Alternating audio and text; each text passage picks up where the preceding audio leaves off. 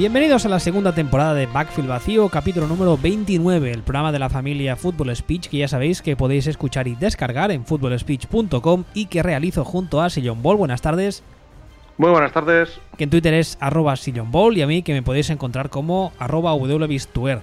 Después del programa de la semana pasada, que hicimos un poco de eh, repaso desde el punto de vista de las estadísticas chinas, lo que fue el Ecuador de la temporada, Hoy vamos a seguir eh, basando el programa, por así decirlo, en estadísticas, pero desde otro punto de vista. Vamos a coger lo que en muchas webs eh, realizan y que eh, suele ser motivo de peleas mm, terribles entre los fans, que es eso conocido como los Power Rankings.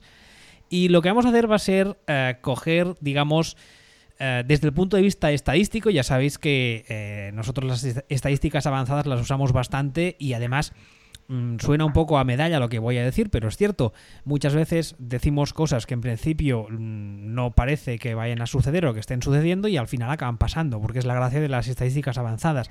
No es que nosotros seamos muy listos, que coño, también, pero es el tema eso, que muchas veces analiza, como ya sabéis, analiza muchos factores que las estadísticas normales, por así decirlo, no tienen en cuenta. Entonces lo que hemos hecho ha sido hacer un poco una media de los Power Rankings que hay en todas las páginas web, porque ya sabéis que podéis encontrar muchos, cada web importante tiene el suyo, nfl.com, CBS y ESPN.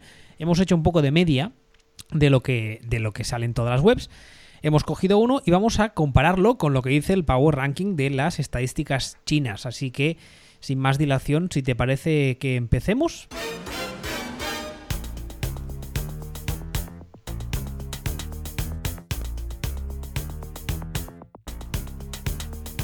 El número 32 de la mayoría de Power Rankings son eh, los Cleveland Browns. ¿Y qué dicen las estadísticas chinas respecto al 32?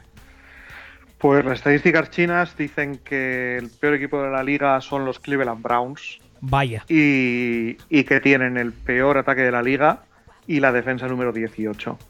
Entonces no, no tiene mucho misterio. Incluso los special teams son de los cinco peores de la liga. O sea, esto no, no tiene más vueltas. O sea, no, no hay mucho más donde rascar. La semana pasada, justo cuando te caíste, que al final hacemos un empalme, que eso la gente no lo sabe, pero ahora se acaba de enterar. Una de las cosas que dije que no me oíste ya porque estabas eh, fuera de antena fue que de cara a la off-season podríamos quizá uh, coger uh, y hacer varios monográficos de los equipos malos porque hablar de los equipos buenos eh, es relativamente fácil, o de los equipos que son un equipo sólido, pero resulta que han tenido un mal año porque se, les ha roto el cuero, cosas así. Eso es muy fácil. Pero hay varios equipos, por ejemplo, que me vengan así a la cabeza, tenemos Cleveland, tenemos Miami, tenemos San Francisco, que creo que dan para programa entero y para analizarles con, mucho cariño. No sé si a ti qué te parece la idea, estoy haciendo aquí un atraco porque no te lo había comentado. Pero es que Cleveland, Cleveland da por, bueno, da para, yo creo que, dos, y tres programas, ¿eh? Cleveland, los Browns hay que ver exactamente qué es lo que está pasando, porque todavía no lo sabemos. O sea, los Browns ahora mismo no sabemos si, si manda Sassy, el, el GM, que en realidad no tienen general manager en, eh, per se, sino esta figura de director de, de, de Football Operations y cosas de estas, o qué peso tiene Hugh Jackson, si se cargan a Hugh Jackson o resulta que en realidad Hugh Jackson es el que más peso tiene y más le come la cabeza al dueño. Eh, todo esto no lo sabemos. De hecho, los Browns, si lo que descubrimos es que, manda Paul de Podesta, probablemente vayan hacia arriba. Si descubrimos este verano que manda Hugh Jackson, probablemente se vayan al 54 infierno de Dante. Hasta que no sepamos eso, difícil de, leer. Entonces, eh, toca, toca esperar y ver pobre gente de Cleveland. La verdad es que no sé, no, los fans de los Browns no se merecen sufrir tanto en la vida. No sé, no sé qué hicieron en una no, No, porque, pero es que estaban haciendo las cosas bien. O sea, estaban haciendo las cosas bien hasta que ha empezado la temporada y el, y, el amigo Hugh Jackman pues ha hecho lo que está haciendo. O sea, hundir en la mierda, o sea, se ha cargado al, se ha cargado al quarterback ha seleccionado. Y dices, vale, es que puedes seleccionar un tío en segunda ronda y que no sea bueno, pero es que se lo ha cargado en tres semanas. Tiene que ser algún tipo de récord. Yo no recuerdo una gestión tan lamentable de un quarterback rookie en tan poco tiempo. Tiene que ser algún récord. Pero no solo él, o sea, que se ha cargado a él, al segundo y al tercer quarterback. Y, y la putada es que no han llegado a tiempo para, para firmar al macarrón, porque es que si no, esto ya sería cosa de Guinness. Habría cargado cuatro, cuatro quarterbacks en un, en un año. Nada mal, Impresionante. Nada, mal para un supuesto gurú ofensivo, ¿eh? Exactamente. El número 31 de la mayoría de, de, rankings son los San Francisco 49ers. ¿Qué dicen las estadísticas? Pues las estadísticas chinas en realidad me dan en el número 31 a los Miami Dolphins. Vaya. Me dan los Dolphins, lo que es acojonante teniendo en cuenta que van 4-4. ya comentamos la semana pasada el tema de que los Dolphins es el 4-4 más engañoso o el 4-3 que iban más engañoso a la historia.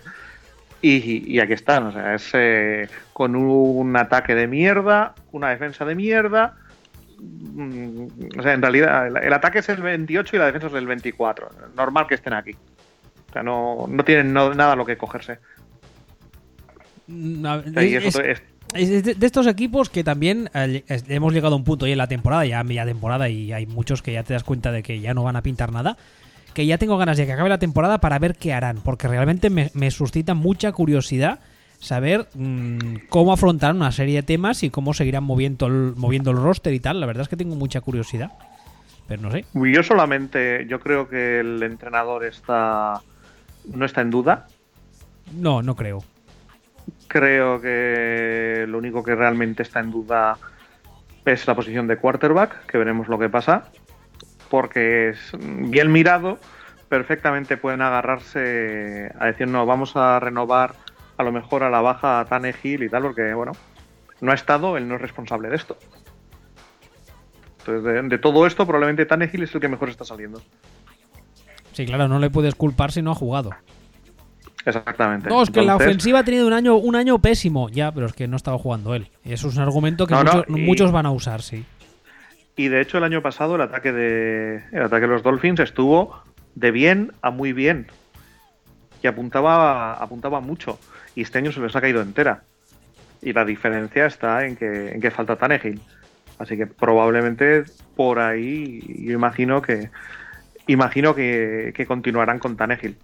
Imagino que le ofrecerán que le ofrecerán algo. Lo que pasa es que estamos hay tal cantidad de equipos sin quarterback, con necesidad de quarterback, o con un quarterback de mierda, o con un quarterback que ha jugado en los Texans, que... Ahora, ¿a, qué coño viene esa puya tan gratuita? Pues es que o los Texans o los Browns eh, pugnan por tener el récord de equipos que para los que ha empezado un partido un quarterback de mierda. Básicamente, es un, algún día hay que hacer la estadística y contar número de quarterbacks de mierda que han, que han sido starters para un equipo. Pues, eh, pues Texans y Browns estarán ahí, eh, uno por el otro. Pero vamos, eso. Que imagino que Tannehill tendrá más ofertas de las que parece, siendo agente libre.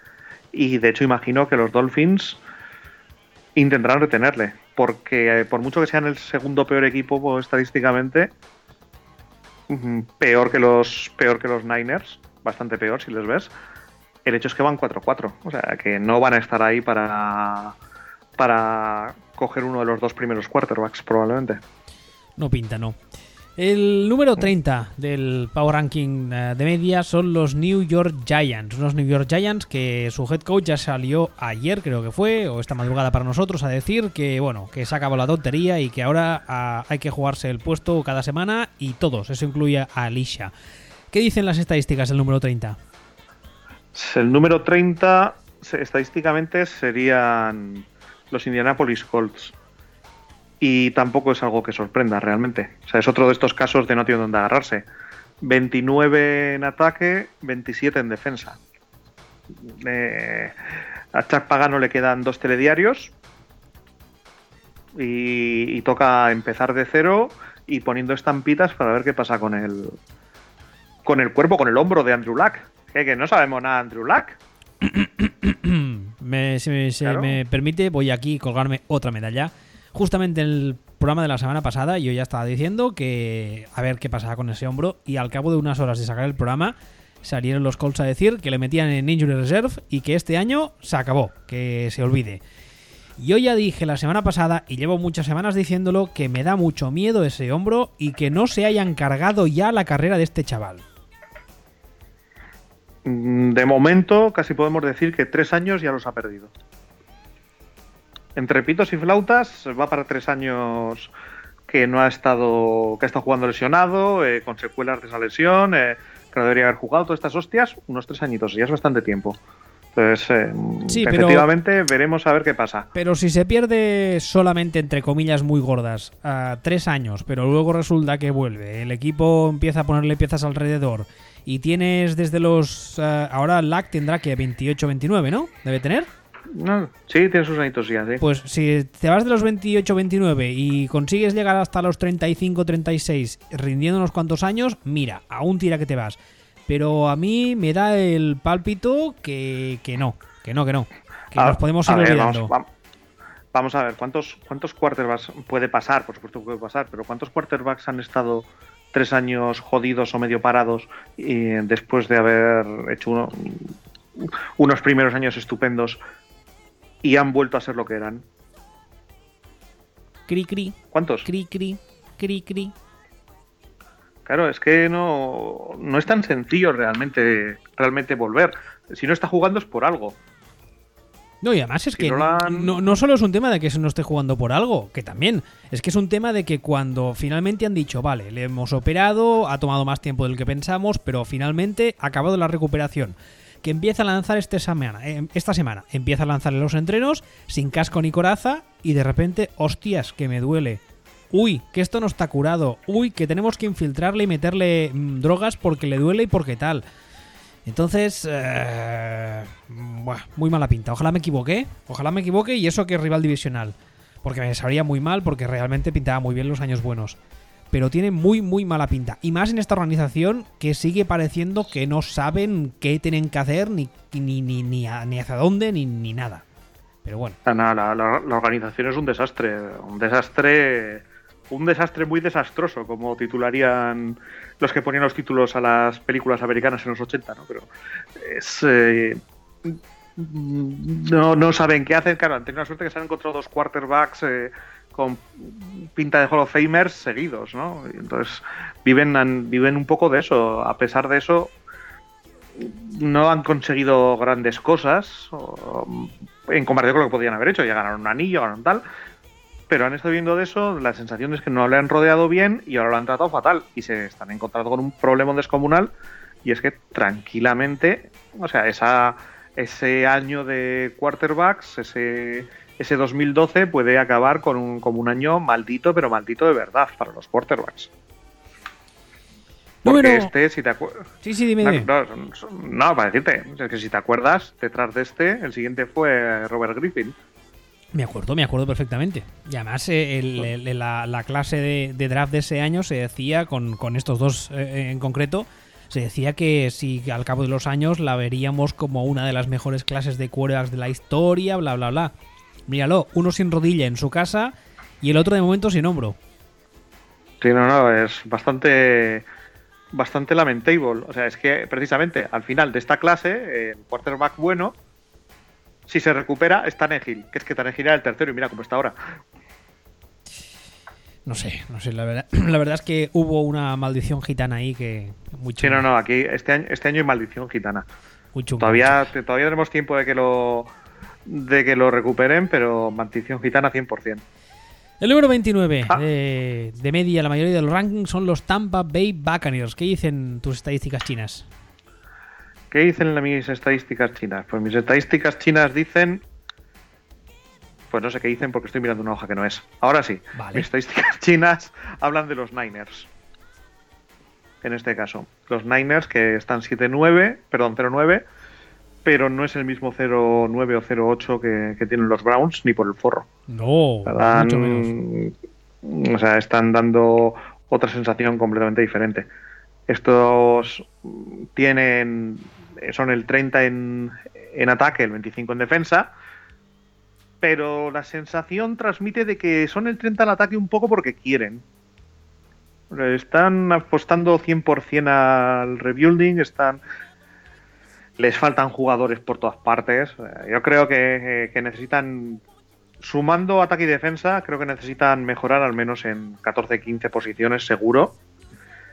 Y aún así, aún así, lo que están haciendo es pues perder dignamente, que es lo que tiene que hacer uno. Dar juego a los jóvenes, eh, ir probando cositas, eh, conseguir a Garópolo, pues bueno, pues, eh, van con el proyecto, lo que decíamos el año pasado de los Browns. Los Browns eran una mierda, pero parecía que había un proyecto. Entonces los Niners, de aquí a, dos años, tendrán que empezar a ganar. Ahora todavía no les toca, ahora les toca formar la base.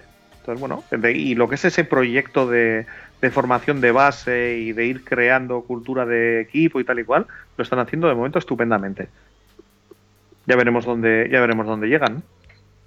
Bueno, y sobre todo la gran historia de los Niners de cara a lo que queda de temporada y, y una vez termine es, primero, si van a sacar a Garópolo, segundo, si lo sacan como juega, y tercero, mm, una vez termine la temporada, ¿qué van a hacer? Porque el otro día yo creo que iban un poco de farol, pero bueno.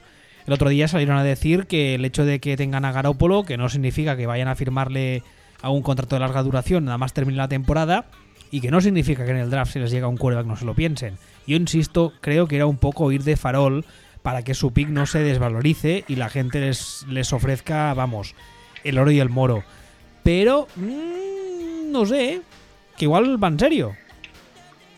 No creo. Yo tampoco lo creo. No, creo. no, no das una segunda sí. ronda por el, el quarterback uh, free agent, que no era free agent todavía, pero iba a serlo más, más, uh, más uh, deseado de la liga en estos momentos para que cuando termine una temporada que estás, como tú dices, claramente en, re en reconstrucción y después de que puede llegar a jugar Garópolo, seis partidos, cuatro, después de eso decirle, oye, mira, que no te queremos, adiós. Lo veo muy, muy raro, muy raro.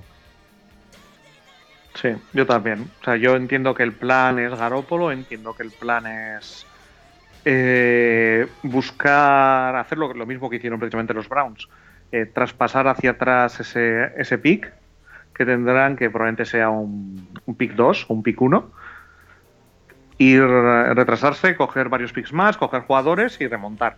Por eso digo que ahora mismo los Niners están donde estaban los Browns hace 24 meses aproximadamente. Ahora veremos si el año que viene hacen las cosas igual de mal que los Browns este año o las hacen bien. Hombre, yo, yo lo que pasa es que yo tengo la sensación de que Sanahan es mejor que Hugh Jackson. Sí, ya lo creo. Y curiosamente, con la poca experiencia que tiene, me fío más de Lynch que del general manager de los Browns, sea quien sea. No lo sé, no lo sé. Eh, yo el tema de...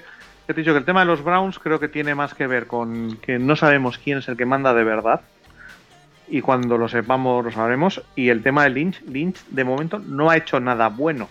Es decir, se ha encontrado con una serie de cosas y una serie de traspasos estupendos para él. Pero se los ha encontrado.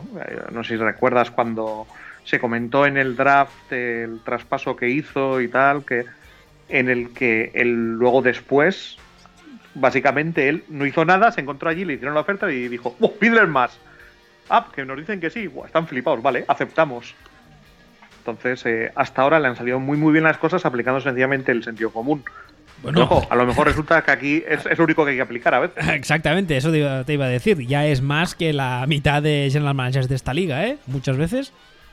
Por eso, por eso. Entonces, eh, que a lo, a lo, mejor es eso. Pero vamos, que de momento lo está haciendo estupendamente, pero casi más por, por esperar a que los demás la caguen. Número 28, Cincinnati Bengals. En las estadísticas, ¿quién es? Número 28, los New York Giants. Pobrecitos Giants. Los Giants, además, que lo mejor que tienen es el ataque. Y con eso te lo estoy diciendo todo. Cuyons. Eh, es que sabemos que el ataque de los Giants no es bueno. Es el, el decimonoveno de la liga. La defensa es la vigésima octava. El año pasado era la número uno. Se les ha caído la defensa entera. Y encima su head coach es un imbécil y un inepto. Es impresionante. ¿Has visto la rueda de prensa el otro día cuando le preguntaron, sí. ¿y usted, usted qué dijo en el descanso para motivarles? Y contestó, yo me llamo Ralph. Impresionante. La verdad es que o sea, no, o sea, después de ver lo que estamos viendo este año en especial, no entiendo a quién dentro de los Giants llegó a qué clase de mecanismo mental para creer que era buena idea ascenderle a head coach viniendo de un tipo como Coughlin, que sí, que todos criticamos a veces, que era muy mayor, muy conservador, no sé qué, pero el señor mmm, tenía unas tablas tenía unas horas de vuelo. Y este, mmm, de verdad, ¿eh? parece tonto. A ver, pero si lo piensas, el año pasado lo hizo mal. O, bueno, no es que no lo hiciera mal. Eh, eh, pues la se, sensación era... ¿Se ha olvidado? No, o, heredó algo y ha tardado un año en joderlo. Eso a veces pasa. O sea, hay entrenadores que, que heredan equipos de otro entrenador que se va o que el equipo ha tenido muchísimos problemas de lesiones y ese primer año funciona y a partir de ahí pues ya ya pues jode el equipo o sea realmente no lo está arreglando sino que lo está jodiendo y a lo mejor a lo mejor ha pasado eso o sea no olvidemos no olvidemos que Bel McAdoo es un tío que claro que dices, eh, bueno, es que estaba, ha sido coordinador ofensivo. Ya, hombre, pero este es de la escuela de Mike McCarthy. Este ha estado siete años a las órdenes de McCarthy. Entonces, ¿qué, espera uno conseguir de alguien que ha estado siete años a la sombra de McCarthy? Pues nivel de entrenador, nivel McCarthy, como mucho. Y es lo que está pasando. Es que no, no hay muchas más vueltas. A mí, francamente, yo creo que me, sorprendería mucho si de cara al año que viene mm, los Giants no hacen una reestructuración a fondo a todos los niveles. Y el staff yo creo que es lo primero que tiene que irse. Casi incluso antes que Eli Manning, mira que te digo.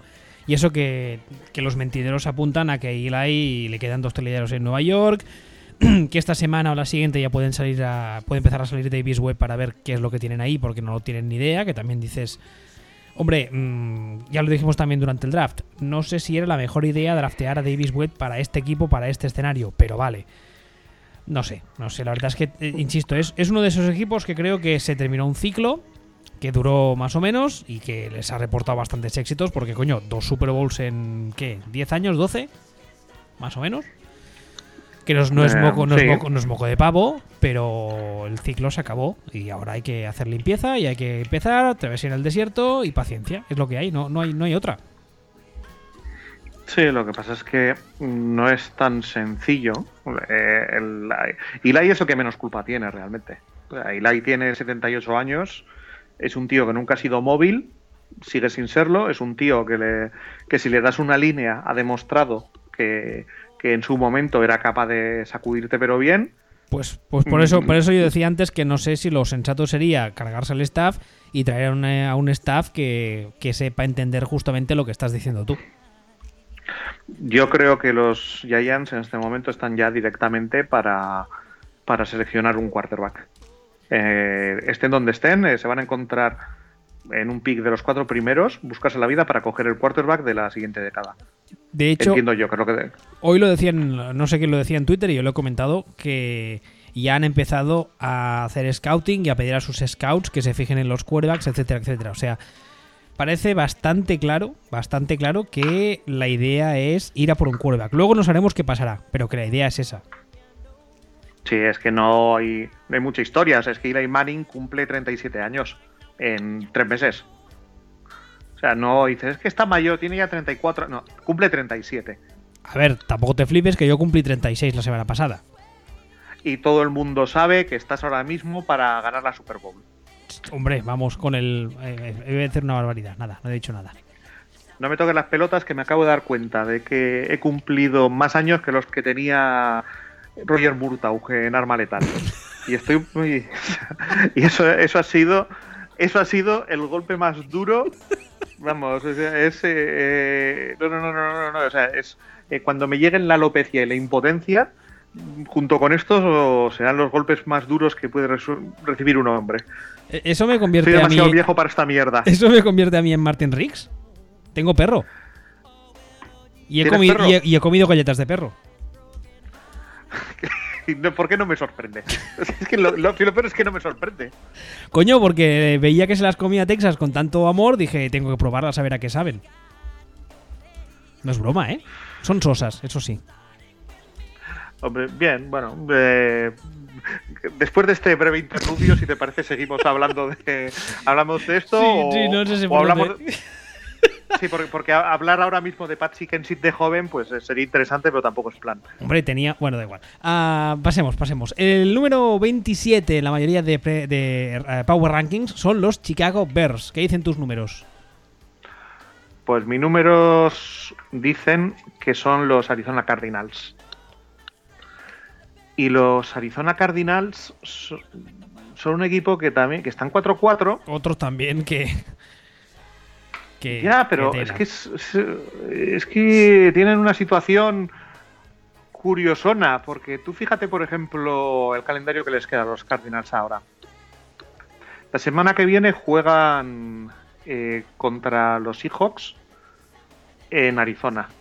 Tú imagínate que por una coincidencia de planetas ganan los Cardinals, porque los Seahawks están bien, pero no están tan bien. O sea, son netamente superiores a los Cardinals. No nos engañemos. Pero tú imagínate que ganan los Cardinals. Se plantan los dos con 5-4. Claro que tú miras a los. mirarías a los hijos, mirarías a los Cardinals y dirías, ¿cómo es posible que después de nueve partidos estén los dos 5-4? Pues, pues, estamos a, una victoria el jueves de encontrarse los dos en la misma división empatados 5-4, por ejemplo. Y después el calendario de Arizona, pues te lo voy a decir, es que esto tiene eso aquel. Contra los Texans, que no tienen quarterback. Contra los Jaguars, que tampoco es que tengan quarterback, pero tienen defensa. Contra los Rams, los Titans, Redskins, Giants y otra vez Seahawks. No es un calendario fácil, pero no es un calendario difícil. Y vale, ellos tampoco tienen eh, quarterback, pero pero pero a mí a mí me da la impresión de que los Cardinals son un equipo que puede acabar mm, mejor de lo que sugiere su ranking. O sea que este 4 a 4 probablemente los Cardinals, que no me sorprendería nada que acabaran 7-9. Pues no, no sé hacer un favor tampoco, ¿eh? No se hacen un favor para nada. aunque, pero, aunque eh, ojo, porque después de que Garópolo se fuera a San Francisco, los cantos de sirena ya dicen que el destino de Kirk Cousins será Arizona, lo cual tendría cierto sentido. Tendría sentido, sobre todo porque porque Bruce Arians yo creo que él quiere seguir ganando, él no quiere hacer un rebuilding ni nada parecido. De todas formas, te comentaba el tema del partido contra los Seahawks, porque si les diera por ganar y se encuentran 5-4 eh, empatados con los Seahawks, ellos van a ellos van a seguir, seguir pensando que pueden ganar, van a seguir intentando ganar. Yo creo que es imposible que les dé para playoff, o sea, imposible del todo. Pero yo creo que ellos van a intentarlo. Entonces, eso ya sería, sería muchísimo peor para ellos porque se podrían encontrar eso en una situación de 7-9 y dices, ¿y ahora qué? Otra vez como el año pasado. No estamos en posición de seleccionar quarterback, no estamos en posición de tal, esto, y estamos otra vez en el limbo. Aquí con Leonardo DiCaprio. lo que hay. El número 26 en los Power Rankings son los Indianapolis Colts. ¿Qué me cuentas? Aquí me salen los Chicago Bears. Eh. Sí, tirando el tema. A mí los Bears me parecen un equipo mm, mejor de lo que parece. Sí, estoy de acuerdo. Me, me parecen un equipo que está afinándose poquito a poquito y que es, mm, este, esta posición que tienen ahora, este vigésimo sexto puesto, a final de año será más bien un, puesto 20. La semana que viene juegan contra los mierda Packers de ahora, por ejemplo. Y no descarto, de hecho son favoritos, no descarto que se planten, pues estarían un 4-5 y 6 victorias, un 6-10 tranquilamente. Estos Bears. Me parece tienen un, el ataque es putrido, es el 31 de la liga pero la defensa es la decimotercera. O sea, mm. en, todos, en todos estos equipos que estamos nombrando, de todos los que hemos hablado hasta ahora, la mejor unidad que hemos visto hasta ahora es esta defensa de los Bears. Y no solo eso, sino que estos Bears parece, o al menos es lo que creo que estamos bastante de acuerdo, en que afrontarán la off-season y el draft del año que viene con la tranquilidad de tener ya a su quarterback franquicia. Mira, de hecho te voy a decir otra cosa sobre estos sobre estos Bears. Hay una idea que me ha estado rondando la cabeza los últimos días y es como cuánto les gustaría a los Broncos tener a John Fox de entrenador ahora mismo. Coño. Te da por pensar cosas muy raras, ¿eh?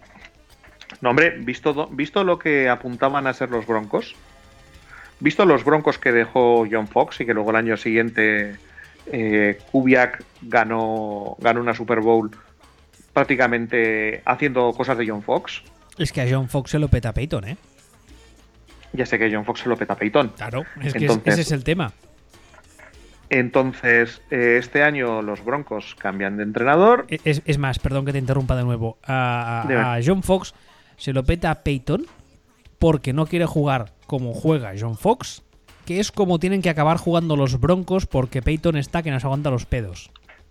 Exactamente. O sea, este, este es, la, la- es la venganza kármica tan maravillosamente perfecta que da, te, da- te da gustirrinín y todo.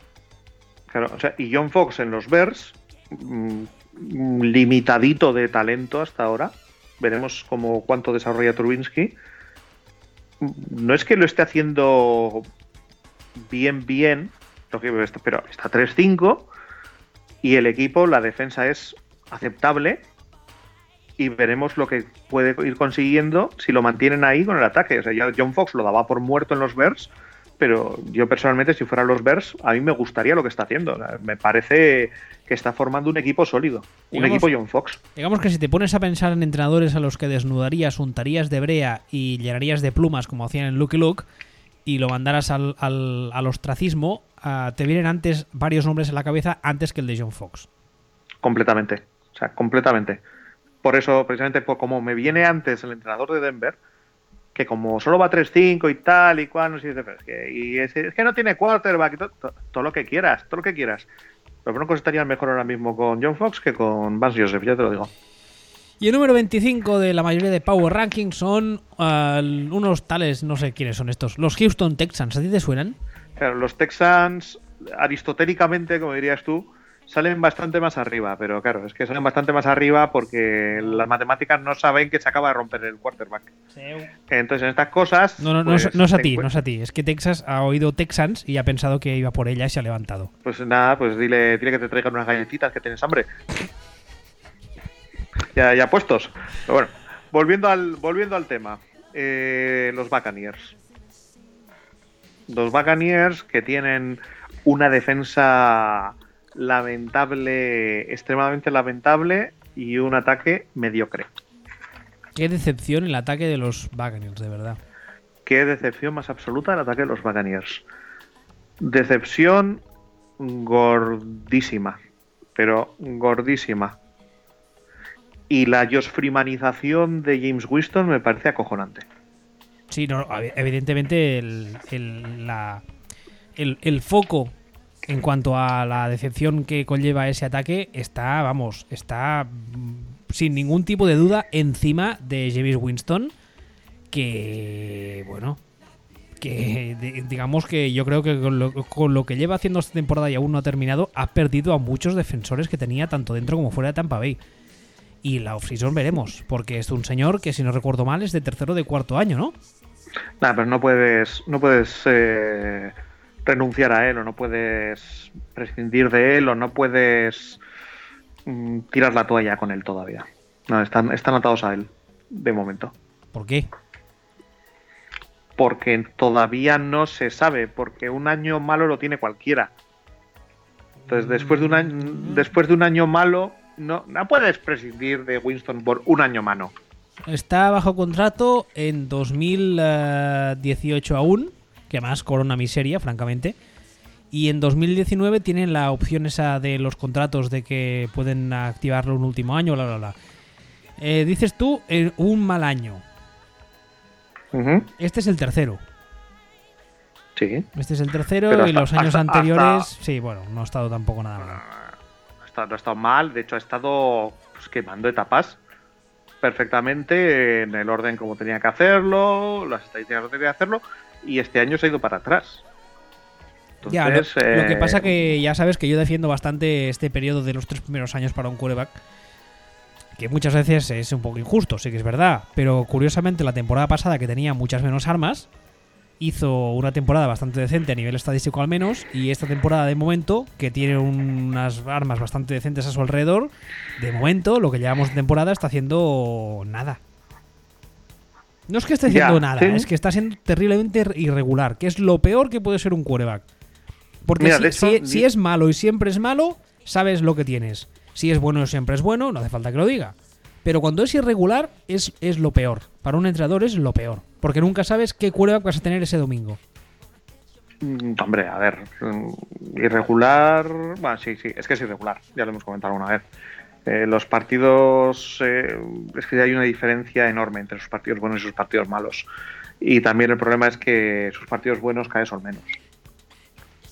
Porque de hecho, su segundo año no fue especialmente mejor que su primer año y este tercer año ya ha ido hacia atrás. Entonces, claro, darle un cuarto año a mí me parece de, de sentido común. O sea, es que yo creo que hay que dárselo.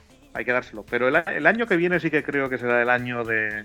O te pones las pilas. Sí, o, sí, se la juega. Se la juega totalmente. O, o out. Aunque claro, este, este nivel que decimos, te pones las pilas o out, sigue siendo el, decisi- el decimoquinto quarterback de la liga, y es eh, más o menos. O sea, es que, que hay muy malos quarterbacks en la liga. Pero muy, muy malos. Entonces, claro, dices, dices, hostia, es que no es bueno en plan nivel top. Ya, ya, pero es que. Claro, lo, Pero lo- es que lo sí, que, es lo que nivel le- medio. Claro, es que lo que le salva es que hay tíos mucho peores que él. Claro, Mucho peores, pero mucho peores. claro. Entonces, eh, pues a lo mejor resulta que, que este señor no da para ser eh, un quarterback de los que te ganan partidos. Pero si en lugar de tener la defensa número 30 le montas una defensa rollo Jacksonville, tú imagínate Jacksonville con Winston en lugar de Bortles. Lo petaría bastante, Pues a lo mejor, porque seguramente. Bortles sí. es mucho peor que este. Y mira dónde está Jacksonville. Entonces, imagínatelo en, en Minnesota, Sí, sí, de- también, por ejemplo. De hecho, Bortles es tan malo que la gente no lo sabe, pero murió el primer año que estaba en Jacksonville.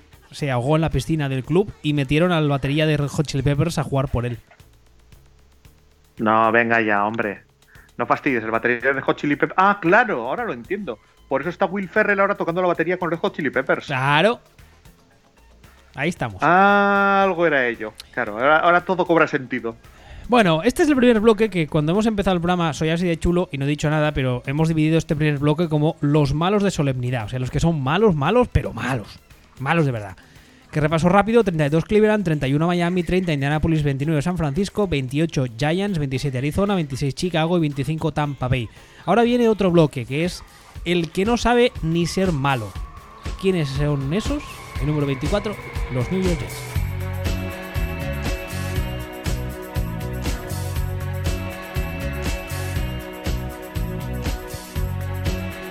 De hecho te he pisado tus estadísticas porque la mayoría de Power Rankings dice que el número 24 son los Green Bay Packers. Pero bueno, es que si no, no tenía sentido que diese paso a un bloque de un solo equipo sin decir el equipo.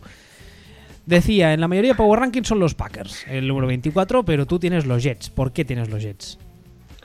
¿Por qué tengo los Jets?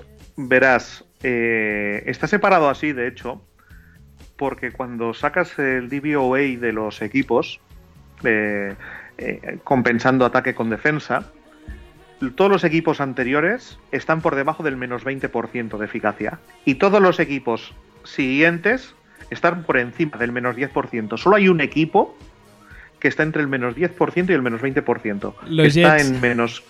Que son los Jets. Son una clase en sí mismos. ¡Qué O cracks! sea, son un, son un equipo que son malos, pero se les ha metido en la cabeza intentar ganar a toda costa y hacer tal. Se plantan 4-5, no les va a dar para entrar en playoff, no les va a dar para tal, no les va a dar para, para conseguir una. para conseguir un, un pick en condiciones. Y ahí están, o sea, eh, no- sin aspirar a nada, pero dando por saco en, la- en el puñetero purgatorio. O tienen, tienen unas líneas bien montadas y a base de eso dan por saco, a base de trincheras, y están ahí, eso, pues eso es como, son malos y, están, y, se dedican a joder a los demás. Eh, Parecen el perro del hortelano. Eh, Yo no voy a entrar en playoff, pero tú tampoco. Mira, te voy a joder a ti. ¿Qué eres tú? Los Buffalo Bills, ala, date por jodido.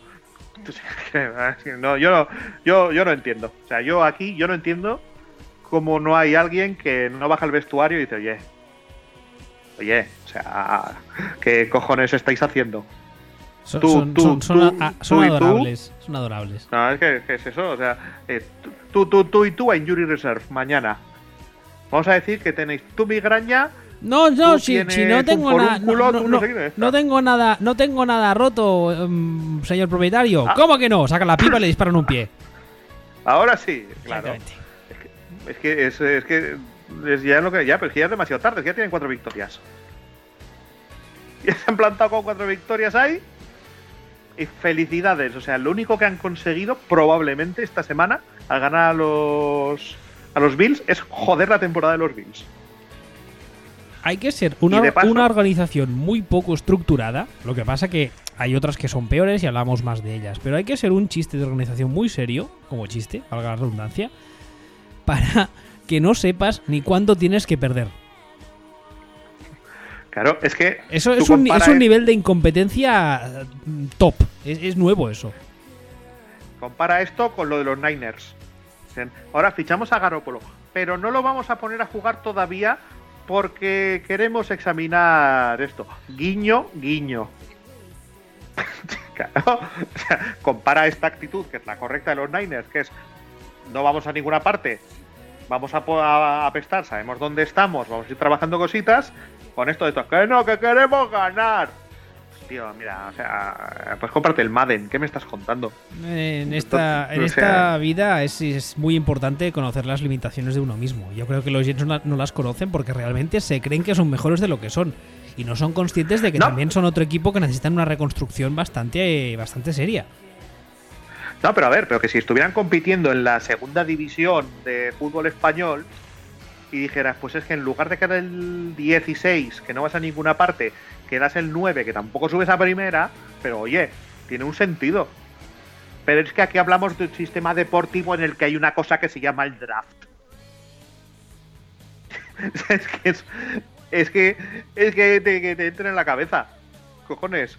Que hay un momento en el que primero disimulas, haces como que quieres ganar y pierdes un poco, luego ya ya ni te interesa ya disimular, pues total para qué, porque das penita y bueno, pues eh, en función de cómo vaya todo, pues pues a lo mejor pues gana un partido, tal cual, para no dar mucho mucho asco. Pero pero ya está. Son, son adorables, de verdad. en fin, como decíamos, este son, eh, son un apartado propio en sí mismos, una galaxia propia los Jets. Pasemos al siguiente apartado que son los flojers.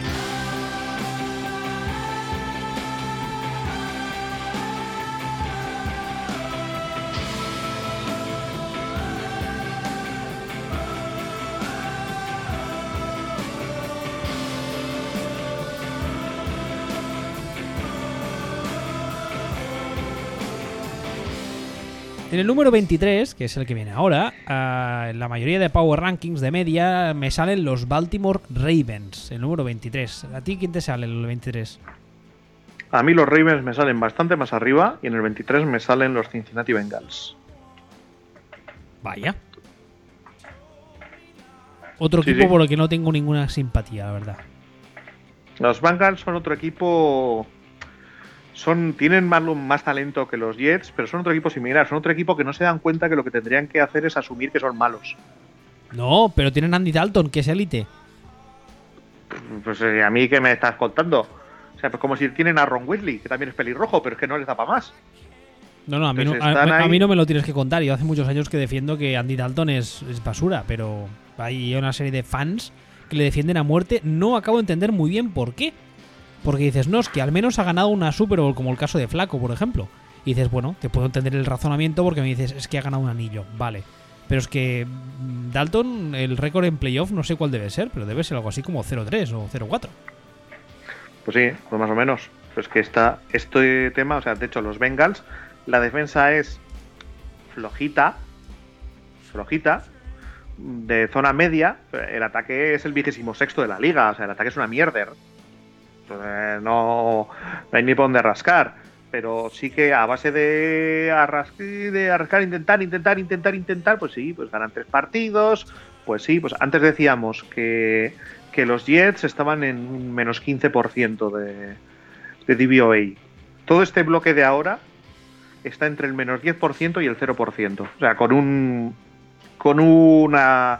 en un escalón diferente. Entonces, sí, a los, a los Jets les da para estar donde están, a estos, a base de, ser unos pseudo Jets, les da para estar un poquitín más arriba. en ranking, un poquitín más abajo, de hecho, en victorias. Y, pero que debería entrarles en la cabeza que, que ya está. O sea, que lo que necesitan es que entre la generación siguiente, que así no van a ninguna parte. Por cierto, lo acabo de mirar. Andy Dalton en playoff, en cuatro partidos de playoff, tiene un balance de 0-4, un uh, tanto por ciento de completos de 55%, 88, 873 yardas en cuatro partidos, una, un touchdown y seis intercepciones. Hostia. O sea, especialmente bien no, ¿eh? Élite, élite. Dalton élite. Especial. Sí, sí, sí, sí, sí. Especialmente especialmente bien no te creas tú que no te creas tú que va. Madre del amor hermoso. No, no. tela eh lo voy a repetir otra vez. 0-4 de balance 55% de completos 873 yardas de pase en 4 partidos un touchdown y 6 intercepciones. Mira te voy a te voy a decir más. Eh, porque claro yo estaba mirando tenía los datos los números aristotélicos como dices tú las, las estadísticas chinas el QBR de Andy Dalton, que son estadísticas sobre 100 en sus cuatro partidos de playoff, es 21, 16, 12 y 22. Muy bien, ¿no? Madre mía. Es que le podría haber tocado por lo menos un partido bueno. A ver, pero y este tiene este tiene 30 años ya. Y ha habido años que tenía, tenía un supporting cast que ya lo hubiera firmado Brady o algún otro, ¿eh? Sí, sí. No, hay veces que he llegado a pensar si no habrían estado mejor los Bengals con Cole McCoy. Fíjate lo que te digo. Hombre, al menos Cole McCoy venía de un sistema de jugar que era pase. Es que claro, es que Andy Dalton nadie se acuerda que venía de TCU, donde era un game manager y ya. Sí, exactamente. Pero bueno. Entonces, eh, o sea, y digo el tema de. Digo el tema de Cole McCoy precisamente porque en, no sé por qué. Bueno, sí, sí sé por qué. Este tipo de, de, quarterbacks que parece que no tienen brazo, pero a lo mejor tienen brazo, pero son game managers, pero no lo son, pero tal, pero cual. Mm, mal. O sea, mal, mal y no, no han terminado de cuajar como tenían que cuajar. Y no sé por qué los asocio mentalmente a ambos. Me parece pues que el uno y el otro podrían haber tenido las carreras intercambiadas sin ningún problema si hubieran caído en, entornos intercambiables, fíjate. Yo creo que a Cole McCoy le hubiese ido bastante bien si hubiese tenido oportunidades, porque ya te digo que en, college eran, eran, vamos, eran como, se parecían como un huevo una castaña. Aparte a, a, le tenía relativamente visto porque era de, la, de la división de Texas, TCU, y era un equipo que era juego de carrera y defensa, y ya está. Y en cambio Cole McCoy ya en su momento en Texas jugaba en spread, jugaba mucho al pase, etcétera. Pero bueno, no sé. y, cayó en los Browns, en aquellos Browns. Y Andy Dalton cayó en aquellos Bengals que apuntaban que tenían aspiraciones reales. Entonces, no, sé por qué siempre he tenido esa sensación. Siempre han sido dos que los he asociado mentalmente como, como ejemplos no extremos, pero ejemplos de lo que puede hacer un, entorno para jugadores diferentes. Pero volviendo al tema, que Andy Dalton es un tío que es mediocre, que en playoff es directamente bochornoso y que los Bengals pues tienen que derribar todo de una puta vez ya y darse cuenta y tirar para adelante. Número 22. Aquí me salen los Miami Dolphins. ¿Quién tienes tú? A mí me alucina que alguien pueda decir que los Dolphins son el 22. me alucina y a mí me salen los Denver Broncos. Bueno, en, mi ranking medio los tengo los siguientes, ¿eh? no te pienses tú que... ¿Por qué te salen los Broncos en el 22? Pues me salen los Broncos el 22 sobre todo porque son el vigésimo quinto en ataque. Y gracias. De hecho son el vigésimo quinto en ataque porque los dos primeros partidos del ataque funcionó. Luego se ha venido abajo que para cuando termine el año estarán peor que los Browns yo, me, yo me acuerdo que tú, me decías, ¿no? Hay que, hay que hablar de los Broncos porque, oye, Simian parece que está funcionando y tal, y fue con una especie de, maldición del Madden. Fue decirlo, decirlo tú y adiós. De hecho, fue más. De hecho, si recuerdas, aquella conversación fue, oye, mírate el partido de los Broncos porque Simian ha jugado bien y no me lo creo. Míralo porque tiene que haber alguna, alguna trampa, efectivamente, porque ese fue el último partido que jugó bien, el partido que lo comentamos. Había trampa, había trampa. Había trampa, exactamente. Entonces, bueno, pues eh, es que ya hemos comentado antes un poco el tema de los el tema de los Broncos. La defensa bien, pero tampoco ultra dominante, sino, sino solo bien, o, incluso muy bien, pero no a los niveles que se esperaba, y el ataque putrido.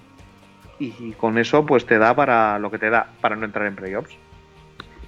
Entonces, eh, hasta aquí llegan y que se lo piensen. Y personalmente, no me gusta lo que han conseguido sacar del head coach que, que pusieron ahí. No entendí por qué lo pusieron.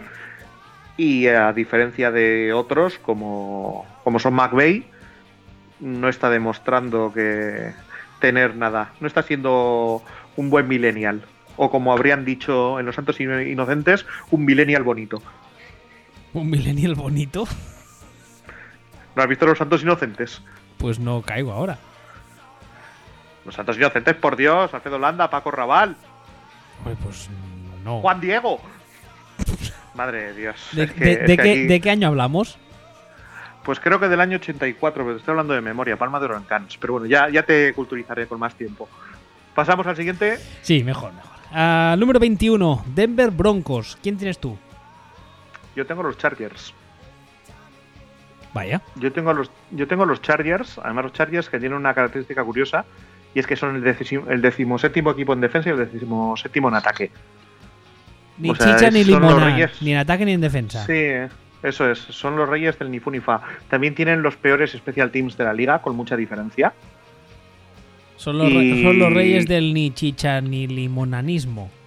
Joder, qué Sí, efectivamente. y a mí esto, y, y, esto del ser los, los últimos en special teams, también me marca que son los reyes del dispararse en el piesismo que es una característica, además creo que de la cultura de la franquicia, el dispararse en el pie. Y esto, pues, pues ya veremos. O sea, Philip Rivers está peor de lo que yo esperaba. Es uno de los que le veo signos de, estarse apagando. No solo apagando, sino tengo ya varias semanas que lo he comentado. La sensación que tengo viéndolo jugar, que es en plan, mira, para lo que me quede en el comento. Sí. Y la defensa, yo esperaba más de la defensa. Mm, más que nada porque a mí Bosa me encanta. También es verdad que lo de las lesiones es acojonante, este año también. O sea, no. Ya esto, esto es rollo poltergeist. Pero, pero bueno, mm, veremos a ver qué pasa. Este año no van a ninguna parte. Mm, hubo un momento que pareció, tiene un calendario muy jodido. Ya lo comentamos.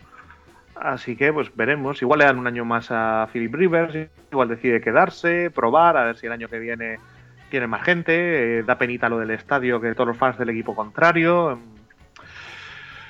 Es como que tienen mejor equipo que entorno y circunstancias. Pero en este caso el entorno y las circunstancias les tira para abajo. Número 20. Yo aquí curiosamente tengo a Los Angeles Chargers. ¿Tú quién tienes en el 20? Yo tengo a los Raiders. Yo aquí tengo a los Raiders con un ataque medio bien, no tan dominante como a lo mejor había quien pensaba que iba a ser este año, pero bastante bueno. Y como farolillo rojo absoluto en, en defensa. ¿Son la última? De nuevo, son la última, de nuevo, y creo que por tercera semana esta temporada, los Patriots no son la peor defensa de la liga estadísticamente. Tanto criticarles. Albricias y zapatetas. Sí, es verdad, es verdad. Mira que decir que son los últimos cuando solo son los anteúltimos. Pero bueno, eh, el caso es que la defensa de los Riders sigue siendo puta pénica. Ya era puta pénica el año pasado. Ya era puta pénica el año pasado. Y se decían, no, porque está. igual que. No, es que marcha un Lynch ahora el ataque. A ver, si tú ya el ataque ya tienes, un ataque acojonante. Si le añades otra pieza, la mejora va a ser marginal. No es lo mismo mejorar de un 8 a un 10 que de un 2 a un 8 no se nota tanto la, diferencia. Aparte que Marshall Lynch tiene también 78.000 años, está tronado de la cabeza y, tanto la edad como sus momentos eh, idos de la olla, pues, eh, pues, pues, contribuyen a que su rendimiento sea bueno, pero no marque unas diferencias brutales. Que sea bueno. Sí, no espectacular. rendimiento aceptable. Exactamente, sí. Sea bueno. Exactamente. Entonces, bueno, pues eh, el ataque medio se ha mantenido, la, aunque ha bajado un poquitín. La defensa era muy mala, este año es todavía peor, porque es todavía peor. Y les da para lo que les da, pues para Nichishan Limola. Sí, ya comentamos al principio del año, no sé si te acuerdas. Comentamos que los Riders, ojito con ellos, porque habían ganado todos los partidos ajustados que habían tenido, y eso no se sostiene y efectivamente no se ha sostenido. Y además yo creo que en el caso de los Raiders la gente hizo una lectura del escenario un poco injusta porque llegó a final de temporada sin sin uh, sin uh, Derek Carr y la gente empezó a decir, no, claro, es que como no está el quarterback titular, el equipo se ha venido abajo y tal, pero es que la defensa era mala, pero es que ya había sido mala todo el resto del año. Claro, claro. Pero es que esto es un poco el cortoplacismo. Que, que las análisis se hacen en función a dos, tres partidos y no, oye, mira, Derek Carr, la falta de Derek Carr puede influir en la defensa, sí, pero no hasta el punto de que la falta de Derek Carr haya hecho eso, que la defensa sea la última de la liga, entre otras cosas, porque ya ha sido la última. De hecho, es que el año pasado fue la última, este año ya está otra vez la última. ¿Y por qué no, no puede estar más abajo? ¿Por qué no puede estar el 33? Que si no lo estaría. No, es que es acojonante. O sea, yo es que, yo es que el nivel de la defensa de los Riders que lleva dando dos años es un nivel que ya no es que ya no te lo dan las defensas ni, las de Keepers, te las dan las de, yo que sé, las de Cuco Ciganda, como mucho. O sea, eso estamos hablando de auténticas salvajadas. Pero vamos. El número 19 y el último de este, de este grupo de los Flogers, aquí yo tengo los Arizona Cardinals. ¿Qué tienes tú? Yo tengo los Atlanta Falcons. Hombre, mis amigos. Los Atlanta Falcons. Otros que, si hablábamos ahora del cortoplacismo, los Falcons, si recuerdas el año pasado, eh, ya que ya lo hemos dicho alguna vez, que en la Super Bowl y tal, es que los la defensa de los Falcons, esto, lo otro, no sé qué, la 29 de la liga.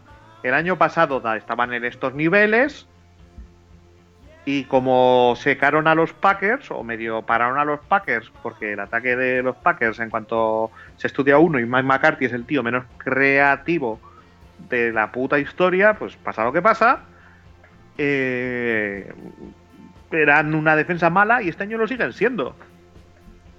Es que lo que pasa es que eso, la gente ve un partido y esto es como cuando un jugador hace un partido bueno contra el Madrid y de repente todos los medios de comunicación españoles te lo ponen en portada. Cuando a lo mejor solamente ha hecho bueno ese puñetero partido ha coincidido que es contra el Madrid. Pues esto es lo mismo.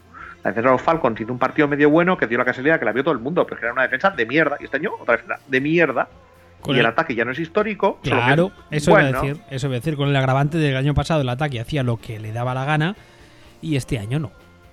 Claro, entonces pues, se, ven las costuras. No es un ataque malo. No, no, ni mucho menos. es, un, es un buen ataque. Pero claro. tiene una característica. No, la, la, semana pasada, la semana pasada decías tú que el año pasado había sido el mejor de la historia. Efectivamente. Claro, ahora es bueno, pero ya no es el mejor de la historia, es simplemente bueno. Es, el octavo de la liga ahora mismo, el ataque de los Falcons. Además, tiene una particularidad curiosa y es que eh, según avanza el partido, el ataque va a peor, siempre. Que es algo que no termino de entender, si no, no sé, o, o Sarkisian lleva una petaca y le va pegando al whisky durante todo el partido y cada vez flipa más, o me sorprende, pero es una característica estadística curiosa y es que los Falcons arrancan los partidos en ataque mucho mejor que como los terminan. Si es algún caso único en la liga, ¿eh? o sea, esto es una cosa curiosísima de los Falcons. Bueno, pasemos al siguiente bloque que lo componen dos equipos que lo hemos titulado Las Incógnitas.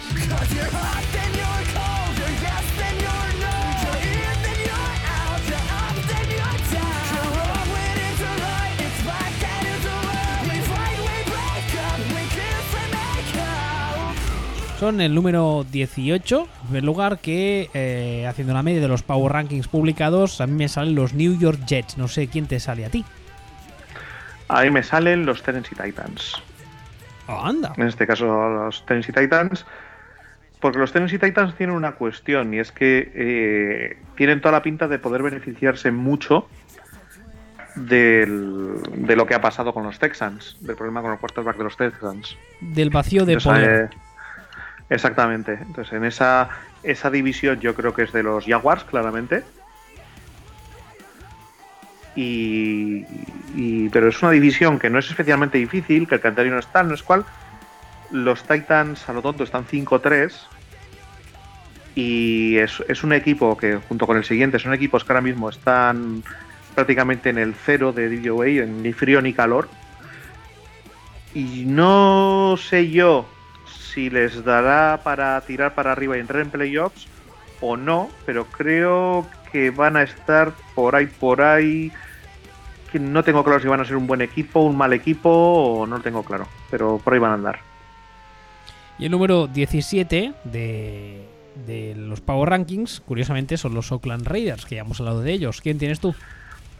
Aquí me salen los Buffalo Bills, un poco por lo mismo, pero a la inversa. Los Bills es un equipo que hasta ahora está muy bien, muy muy bien, pero solo con lo que ha hecho esta semana se ha venido abajo por completo, estadísticamente. estamos hablando de, de un equipo que la semana pasada se proyectaba a, creo que recordar que a las 12 victorias, y que solamente con la derrota de los Jets, claro, es que no es que pierda, es que pierdes con los Jets, las estadísticas se le han caído enteras. Enteras. Pues claro, mm, ¿qué va a pasar ahora? ¿Qué va a pasar ahora mismo con esta gente? Mm, pues ya veremos. O sea, así de entrada, o sea, por, por poner un poco en contexto, estaban eran el equipo número 10 la semana pasada de la liga. Esta semana son el 17. Y eso básicamente es lo que marca la diferencia entre voy a entrar en playoffs, tiene pinta, o no voy a entrar en playoffs ni de palo. El ataque se les está cayendo un poquitín. La defensa es ni fu ni fa. Mm, están en esa zona, lo decía de, ya veremos, de, rondando, el, rondando el cero. En este caso, yo la semana pasada te habría dicho que entraban en playoff seguro. Ahora empiezo a dudar bastante. Empiezo a dudar bastante porque lo que tendrían que estar esta semana es 6-2, no 5-3. Con un 6-2 es mucho más fácil llegar a las 10 victorias. Mucho más fácil. Faltándote los. Faltándote la mitad de la temporada. Mm, veremos qué pasa. Y ahora viene otro grupo que hemos titulado Los Medio Buenos.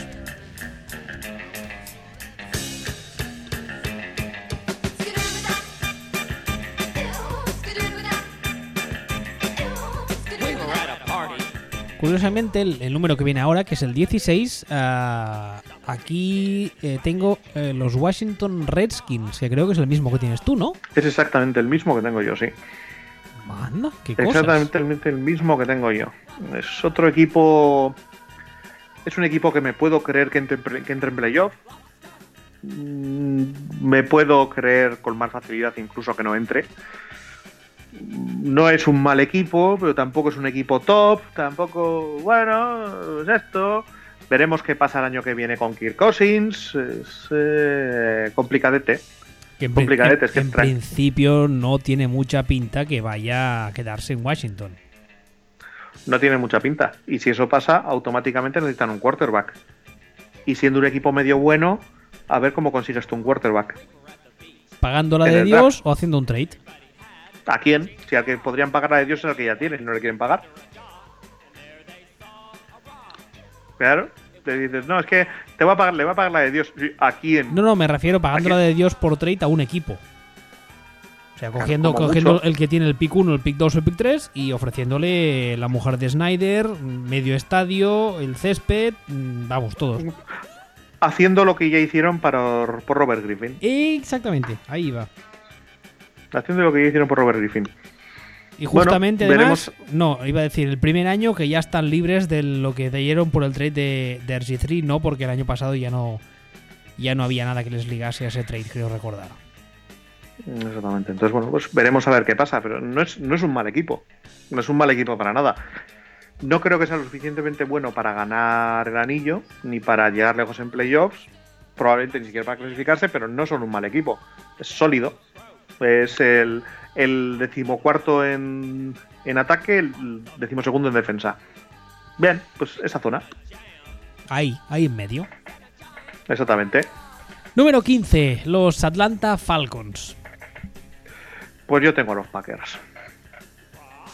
Yo tengo a los Packers, además los Packers que este decimoquinto lugar no se lo cree ni Jesucristo, porque sería el decimoquinto, que en realidad las últimas dos semanas sería en torno al 31.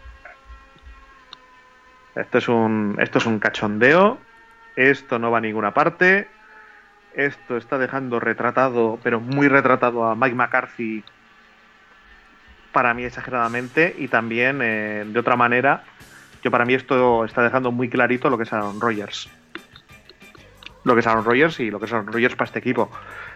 Porque, porque bueno, a ver, solemos comentar un poquitín el tema de el tema de, de Mike Tomlin y estas cosas, el Mike Tomlin y todo esto. Tú sabes, te voy a comentar, el, Escucha, llevamos, llevamos una hora de programa, ¿eh? Lo digo porque si no, no te quieres marcar un fútbol speech, cuidadito con rajar de los Packers, que te. digamos que te cuesta relativamente poco. Mm, vale, pues entonces voy a decirlo rápidamente. Eh, el récord de Tomlin sin Rollinsberger es 13-11. Vale. El récord de Belichick desde que entró Brady sin Brady es 14-6. Toma. El récord de Mike McCarthy sin Rogers es 2-7-1 y contando. No está mal. O sea, yo, que me yo- vengan. yo a- diría, Ah, yo diría que aquí lo importante es Rogers. No sé por qué me lo parece. diría que sí. O sea, a mí, yo es que. ¿Por qué te crees que me llevan los demonios cada vez que alguien dice Fire Tomlin? Digo, Fire, sí, Fire, y, ahí que se vaya para los Packers en lugar de Mike McCarthy. O sea, eh, que, que si te falta Rollinsberger y te haces 13-11, con los eh, quarterbacks que ha tenido de suplente Rodlisberger, que el mejor que ha tenido era Michael Vick acabado. Nada más. Pero es que Mike McCarthy solo ha conseguido ganar, si no está Rogers, con Mike Flynn, ocasionalmente. Hostia, Mike Flynn, ya no, no me acordaba de él. No, o sea, es que los dos partidos ganados de Mike McCarthy son con Mike Flynn. Dicen, no, pero es que tal y cual, es que se... No, o sea, partido empezado 2, 7, 1. Y son 2, 7, 1 ahora, ¿eh? Que este año la temporada puede acabar tranquilamente 2, 15, 1. Ojo, Hombre, cuidado. no tiene mucha pinta de que va- vayáis a ganar muchos partidos de los que quedan, francamente. Nada, eso, si eso no me preocupa. Si eso no, eso no me preocupa. Lo que es eso, el problema es que está esto, está retratando a, a McCarthy. Esto para mí retrata a Ted Thompson y la plantilla que ha creado también. Y me preocupa que se utilice como excusa. Pero bueno, pasamos al siguiente antes de que, de que me termine de encabronar. Vale. Número 13, los Tennessee Titans. ¿Qué dicen tus estadísticas? Mis estadísticas dicen que te ha saltado el 14. Vaya, perdón, perdón. El número 14, aquí los Power Rankings son los Detroit Lions. Pues ahí me salen los Carolina Panthers. Que es un equipo que personalmente a mí me parece. Tengo la sensación de que debería estar más arriba. Pero me sale solamente el 14. Y me sale el 14 porque me parece sale que sale una, defensa, la quinta defensa de la liga, que está bien o muy bien. Pero solamente me sale el vigésimo segundo ataque. Y yo, mm, no sé, sigo esperando a los Panthers que algún día hagan clic, pero no terminan de hacer clic en ataque.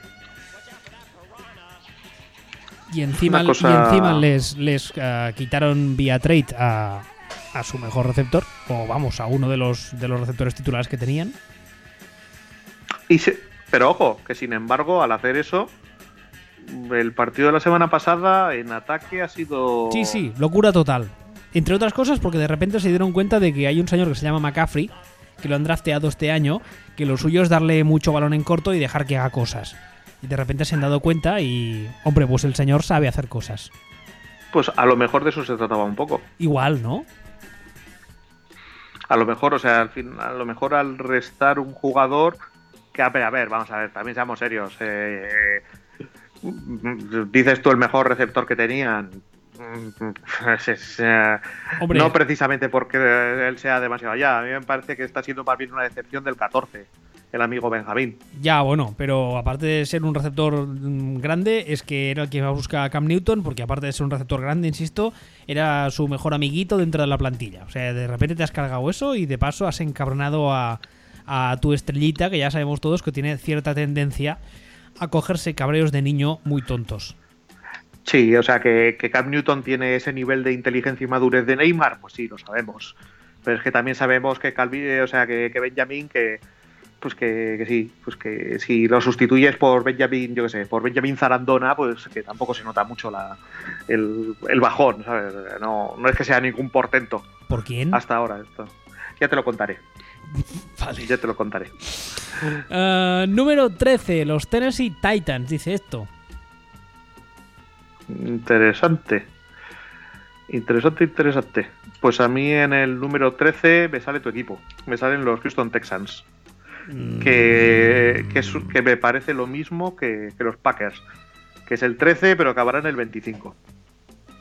Todo pinta, sí. Sí. Y, espera- porque- y espérate que no fichemos a Kaepernick. Mm, Ya sabes que yo, Kaepernick, creo que es bastante mejor de lo que se dice.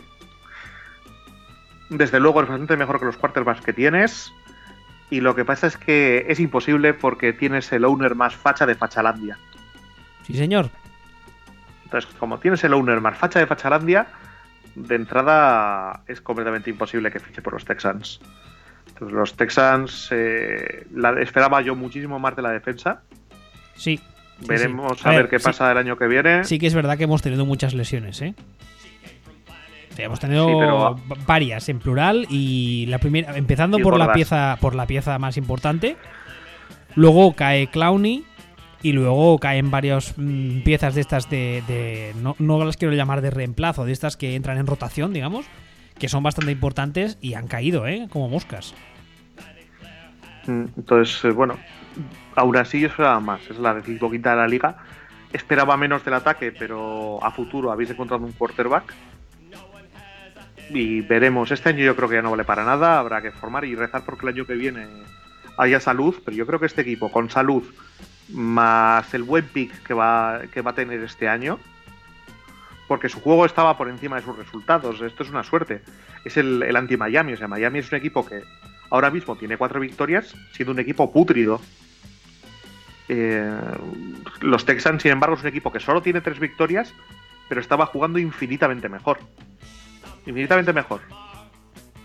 Pues ahora de repente dices, vale, los Texans se van a la mierda, vale, pero se van a la mierda, si ahora, si ahora van a hacer tanking, van a hacer tanking empezando desde un 3-5. Inmerecido, pero un 3-5. Pues este año probablemente te consigan un muy buen jugador en el draft, más lo que tienen, si consigan salud y tal y cual. Mucho ojo con este equipo los años que los años venideros. Mucho, mucho ojo. Dios te oiga. Mm, veremos. El número 12, yo tengo a los Buffalo Bills. Los Detroit Lions. Coño, ¿tan Los arriba? Detroit- los- Sí, hijo, sí. Ah, no, en, están el, en el Power Ranking general, digamos, está en el 14. O sea, más o menos están igual. A, ver, a mí es un equipo. Es un equipo que a mí me gusta porque me parece un equipo sólido. O sea, es un equipo que destaca por. A ver cómo te lo diría yo. Por ganar a los malos y perder con los buenos.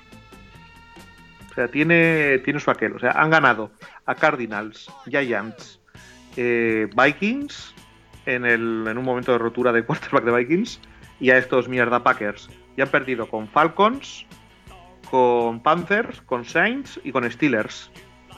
O sea, me parecen el retrato robot del equipo mm, sólidamente entrenado que no da para más. O sea, le da para ganar eso, para ganar a los malos y perder con los buenos. Esta semana ganarán, se pondrán 5-4, que juegan contra los Browns. Luego después juegan en Chicago, ese para mí puede ser el partido definitivo, porque como le ganen a, se les ocurra ganar a los Bears y se planten 6-4, a lo mejor, a lo mejor, a lo mejor, ¿eh? Les queda todavía el partido en casa contra Packers, les quedan Bengals, les queda otro partido más contra los Bears, los Buccaneers. O sea, es que el calendario de los, de los Lions es un calendario amable para, para un equipo mediocre, regular, ni fu ni fa como son. Se te pueden mandar nueve victorias sin ganar a nadie. A mí me falla el head, victorias me- sin ganar a me nadie. falla el head coach de ese equipo. Sí, a mí también, pero es que, insisto, van cuatro, mira, cuatro, ¿eh? Cuatro victorias. Vamos a sumar. Dos partidos contra los Bears. uno contra los Browns. Tampa, Bengals y Packers. Son seis estos seis partidos les quedan. Más otros dos por ahí más complicados. Si ganan estos partidos que te he dicho, ya están en 10 victorias. Sí, sí. veremos, veremos a. Veremos sí, no, no, pero por eso. Pero, pero precisamente es que son un equipo que no. que tiende a no cometer demasiados errores contra equipos de mierda. Tiende a no ganar a los buenos, pero tiende a hacer su trabajo. Entonces, pues por eso te digo, yo creo que las el 8-8 lo tienen seguro, el 9-7 muy probable y el 10-6 está al alcance. Número 11. Yo tengo a los Jacksonville Jaguars. Ay, el número 11. Ay, ay, ay, el número 11. ¿Quién tienes tú? Dímelo, va, dímelo. Es, que me está dando miedito. Es que, es que es complicado esto. En fin, tengo los Baltimore Ravens. Me cago en dena. Que los Ravens son, es que me no, no sé cómo defenderlo. Porque los Ravens tienen. Porque, es indefendible, ¿no te jode? Es que tienen una defensa. Eh, están ahí con un 4-5 y tal. Tienen una defensa estupenda. Tienen la segunda defensa de la liga. Eh, y tienen un ataque muy, muy malo. Hasta cierto punto son un. Son, son un anti, anti-Patriots. Hasta cierto punto. O sea, ese. Es un equipo justo a la inversa. Con un, si los Patriots tienen un ataque estupendo y una defensa patética, los Ravens tienen una defensa estupenda y un ataque muy, muy malo. Y les da para esto, les da para, para estar en esta situación de, bueno, pues ya veremos. Lo que pasa es que como los, los resultados han rascado un poco a la baja y se han encontrado un 4-5 en lugar de un 5-4, y en esa división están los Steelers, pues yo veo casi imposible que les dé para entrar en playoffs. Es imposible, pero bueno, creo que son un equipo muy duro, sobre todo, pero con ese ataque es imposible ir a ninguna parte. Eso, eso creo yo también. O sea, a estas alturas, o sea, no te encuentras una defensa peor hasta, pero un ataque peor hasta el de Denver, que, que era el equipo número 20, que era el equipo número 22. Drogadura, además, ¿eh? Claro, o sea, es que, es que defensas tan cancerígenas como la de Baltimore eh, en, estas alturas de ranking es, increíble encontrársela. Y ahora pasamos a otro grupo que lo hemos llamado con un alarde de originalidad el segundo escalón.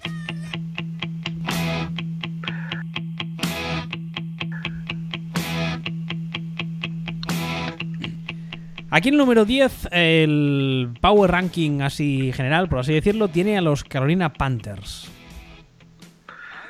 Pues yo tengo otro equipo. Y es que me está, este sí que me está dando miedo decirlo.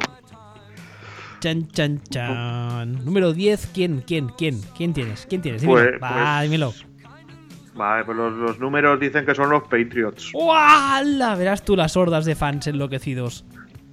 Ya, pues que, es que tienen el mejor ataque, pero la defensa 31.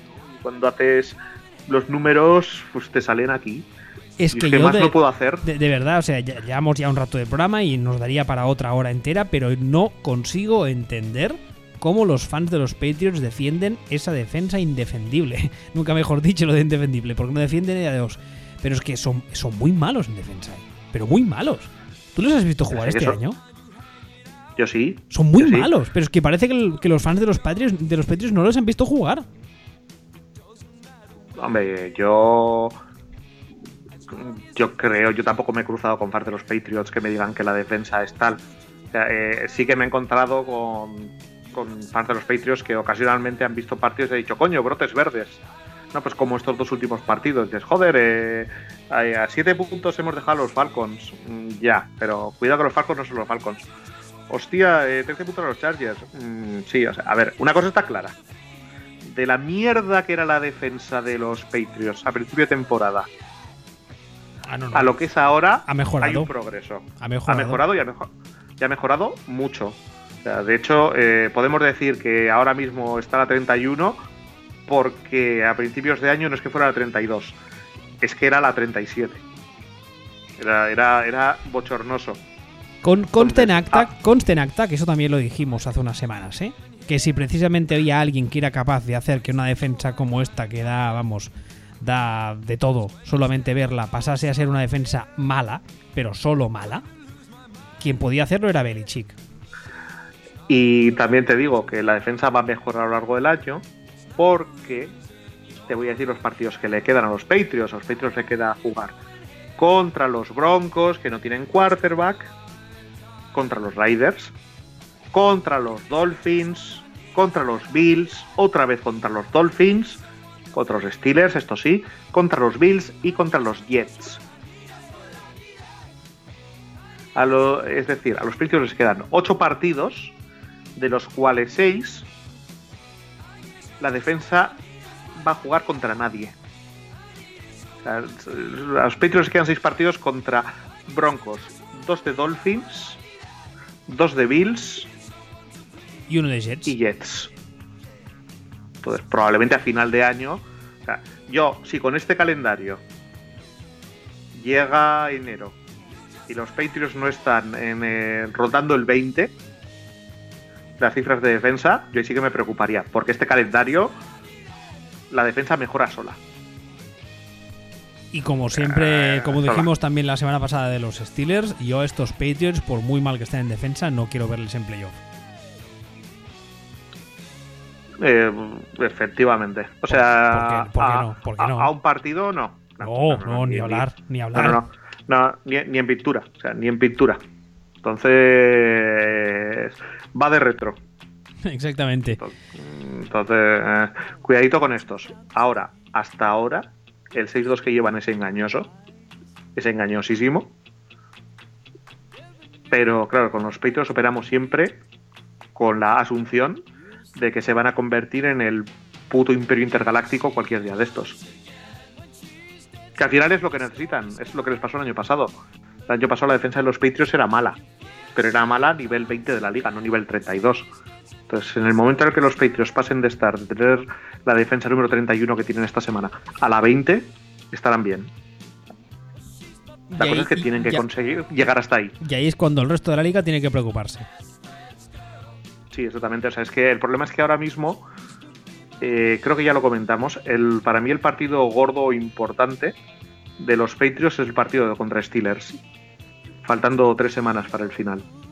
Porque es el partido en el que se van a enfrentar en Pittsburgh contra un equipo que tiene eh, posibilidades de hacer pupa en ataque, que va a querer ganarles, que va a estar motivado, etcétera, etcétera, etcétera. De ese partido probablemente sepamos cosas y no creo que los Patriots estén en, en posición de guardarse cosas como otros años en el partido. Número 9. Yo aquí tengo los Seattle Seahawks. ¿Quién tienes tú? Vamos a ver, que te lo digo rápidamente. Número 9. Yo tengo los Seattle Seahawks también. Vaya. Tengo los Seattle Seahawks más conocidos como el equipo sin línea ofensiva.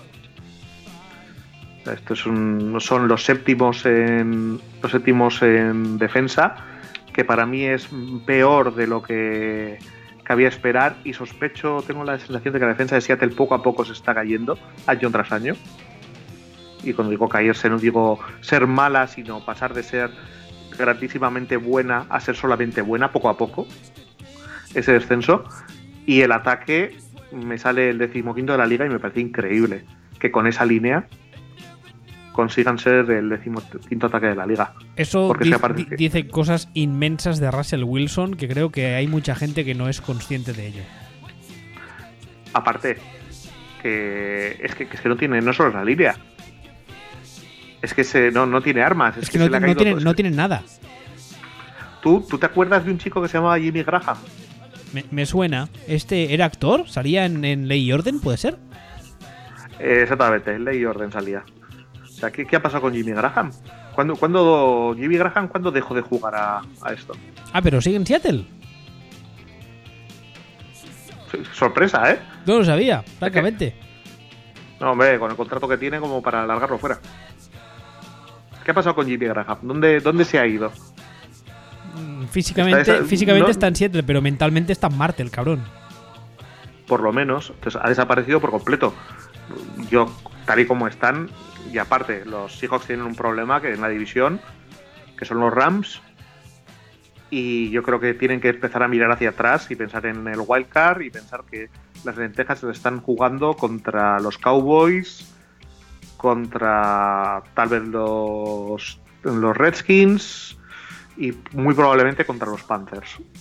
Pero, pero que la división se les va a ir porque no porque no tienen lo que no tienen lo que tienen que tener. O sea no en special teams son correctos en ataque son correctos en defensa son buenos. Y dos correctos más un bueno da playoff muy justo y fuera primeras de cambio.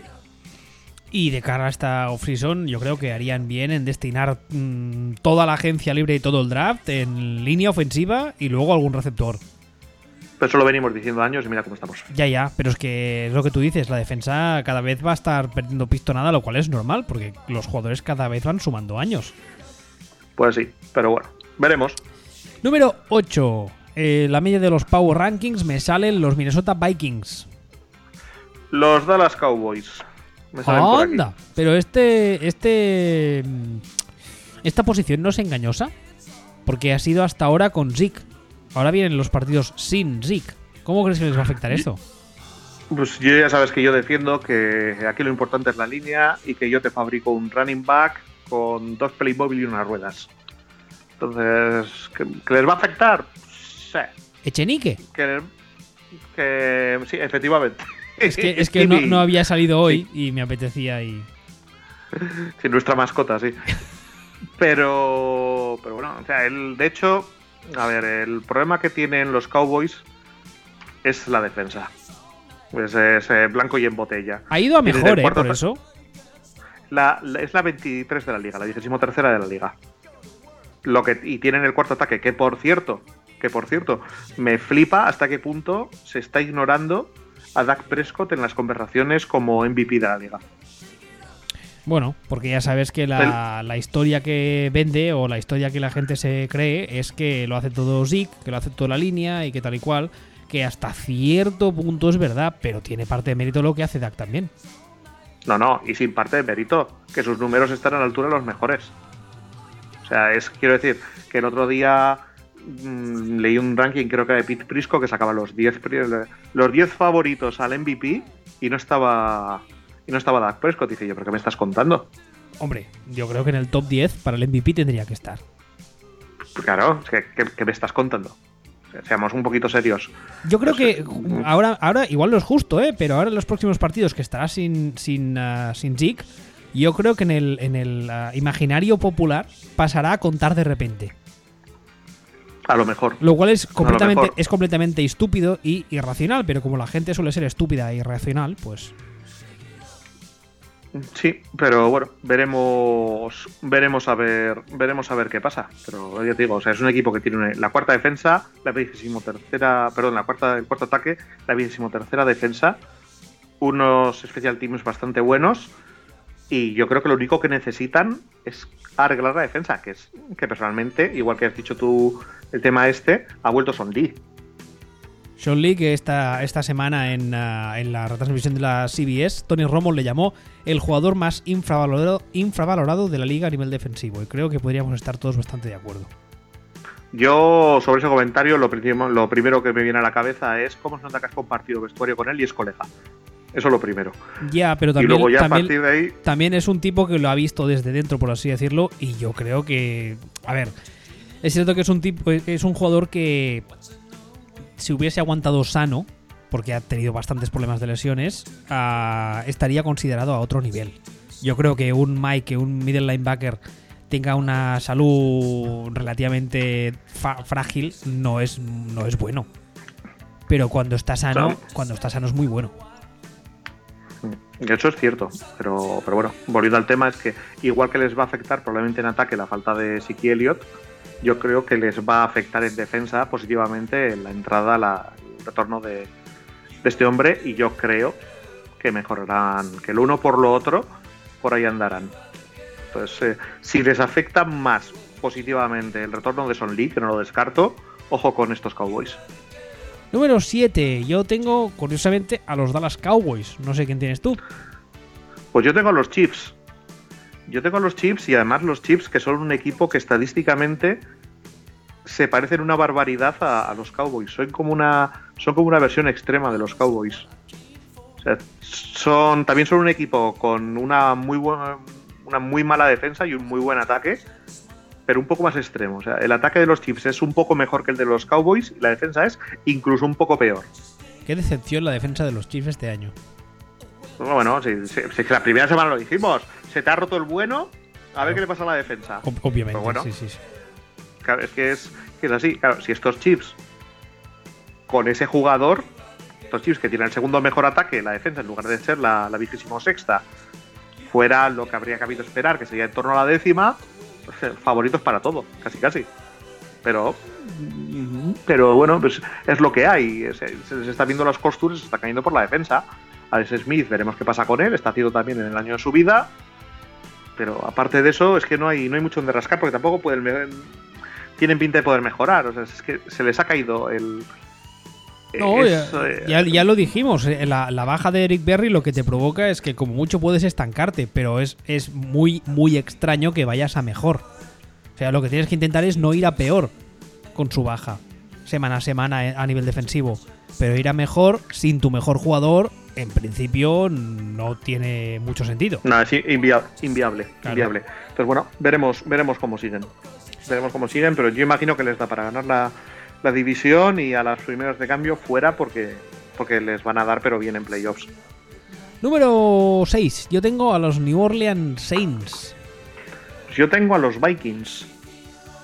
Yo tengo a los Vikings, que es un equipo también bastante regular en su en su buen comportamiento. O sea, tiene una buena defensa, tampoco espectacular, pero bien. Tiene un ataque bien, algo peor que la defensa. Tiene unos special teams bien también. Total, sexto y en una división que, que yo creo que la van a ganar sin bajar del autobús. Y que probablemente también, según entren en playoffs, le suelten un garrotazo en la cara, en la cara y se vayan fuera. A ver, la vuelta de Teddy Bridgewater, ¿cuándo se produce y cómo? Hablando de Chenique, sí, pero pero pero a ver, porque a Sam Bradford ya lo han clavado en injury reserve, este ya se va fuera. Y como quarterbacks tienen lo que tienen. A ver, y Bridgewater tampoco lo idealicemos, ¿eh? Que Bridgewater era, era Alex, el, el Alex Smith más Marrategui con la cara pintada de negro. O sea, no, no nos volvamos tampoco aquí, aquí locos. Que muchas veces hemos dicho que San Bradford era Marrategui. Guater era más a Marrategui. No, sí, lo, sé, pero a nivel anímico yo creo que debe hacer una, una, no sé cómo llamarlo, una inyección de moral muy importante para este equipo y además importante a, estos, a estas alturas de temporada. Que son, esas cosas que no se pueden medir, que parecen una tontería, pero luego, luego suman. No sé, lo que pasa es que realmente es que yo creo que la división la ganan. Hombre, pues todo, todo, pinta así. A 6-2, a 10 partidos. O sea, el, mayor enemigo que tienen ahora mismo es lo fácil que es el calendario de, los Lions. de los Packers nos olvidamos. Eh, y realmente es eso. El único peligro que pueden tener es encontrarse con que el calendario de los Lions es tan, tan asumible que los Lions. Eh, sin hacer nada se plantan en, en 10-6. Pero aparte de eso, eh, la división la, tiene, la tienen hecha prácticamente. Y pasamos al último grupo que en otro alarde de originalidad hemos llamado el top.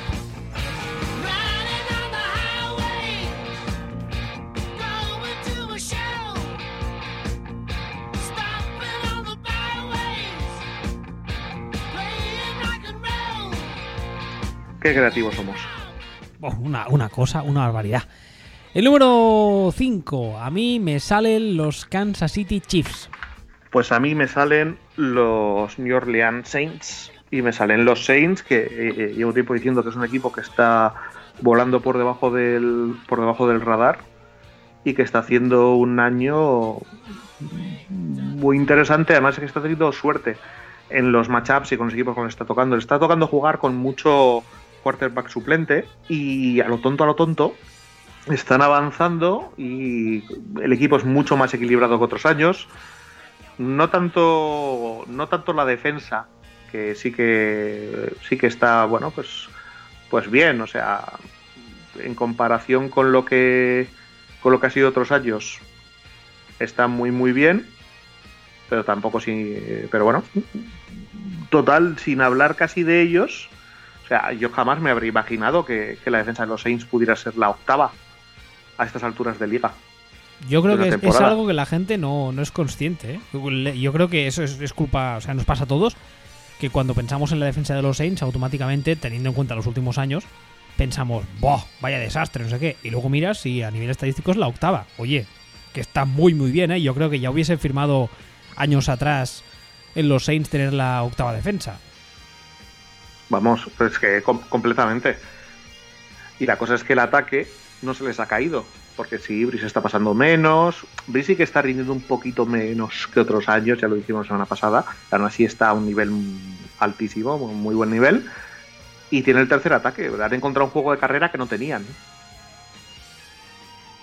O sea, es que hasta cierto punto han conseguido algo que, los Seahawks no han conseguido, que antes hemos hablado de los Seahawks. Los Seahawks no tienen juego de carrera, por ejemplo. O sea, Eddie Lacy da, puto asco. Y los, los Saints ahora han empezado con un juego de carrera que daba puto asco. Se han quitado de encima la remora que tenían y ahora de repente funcionan.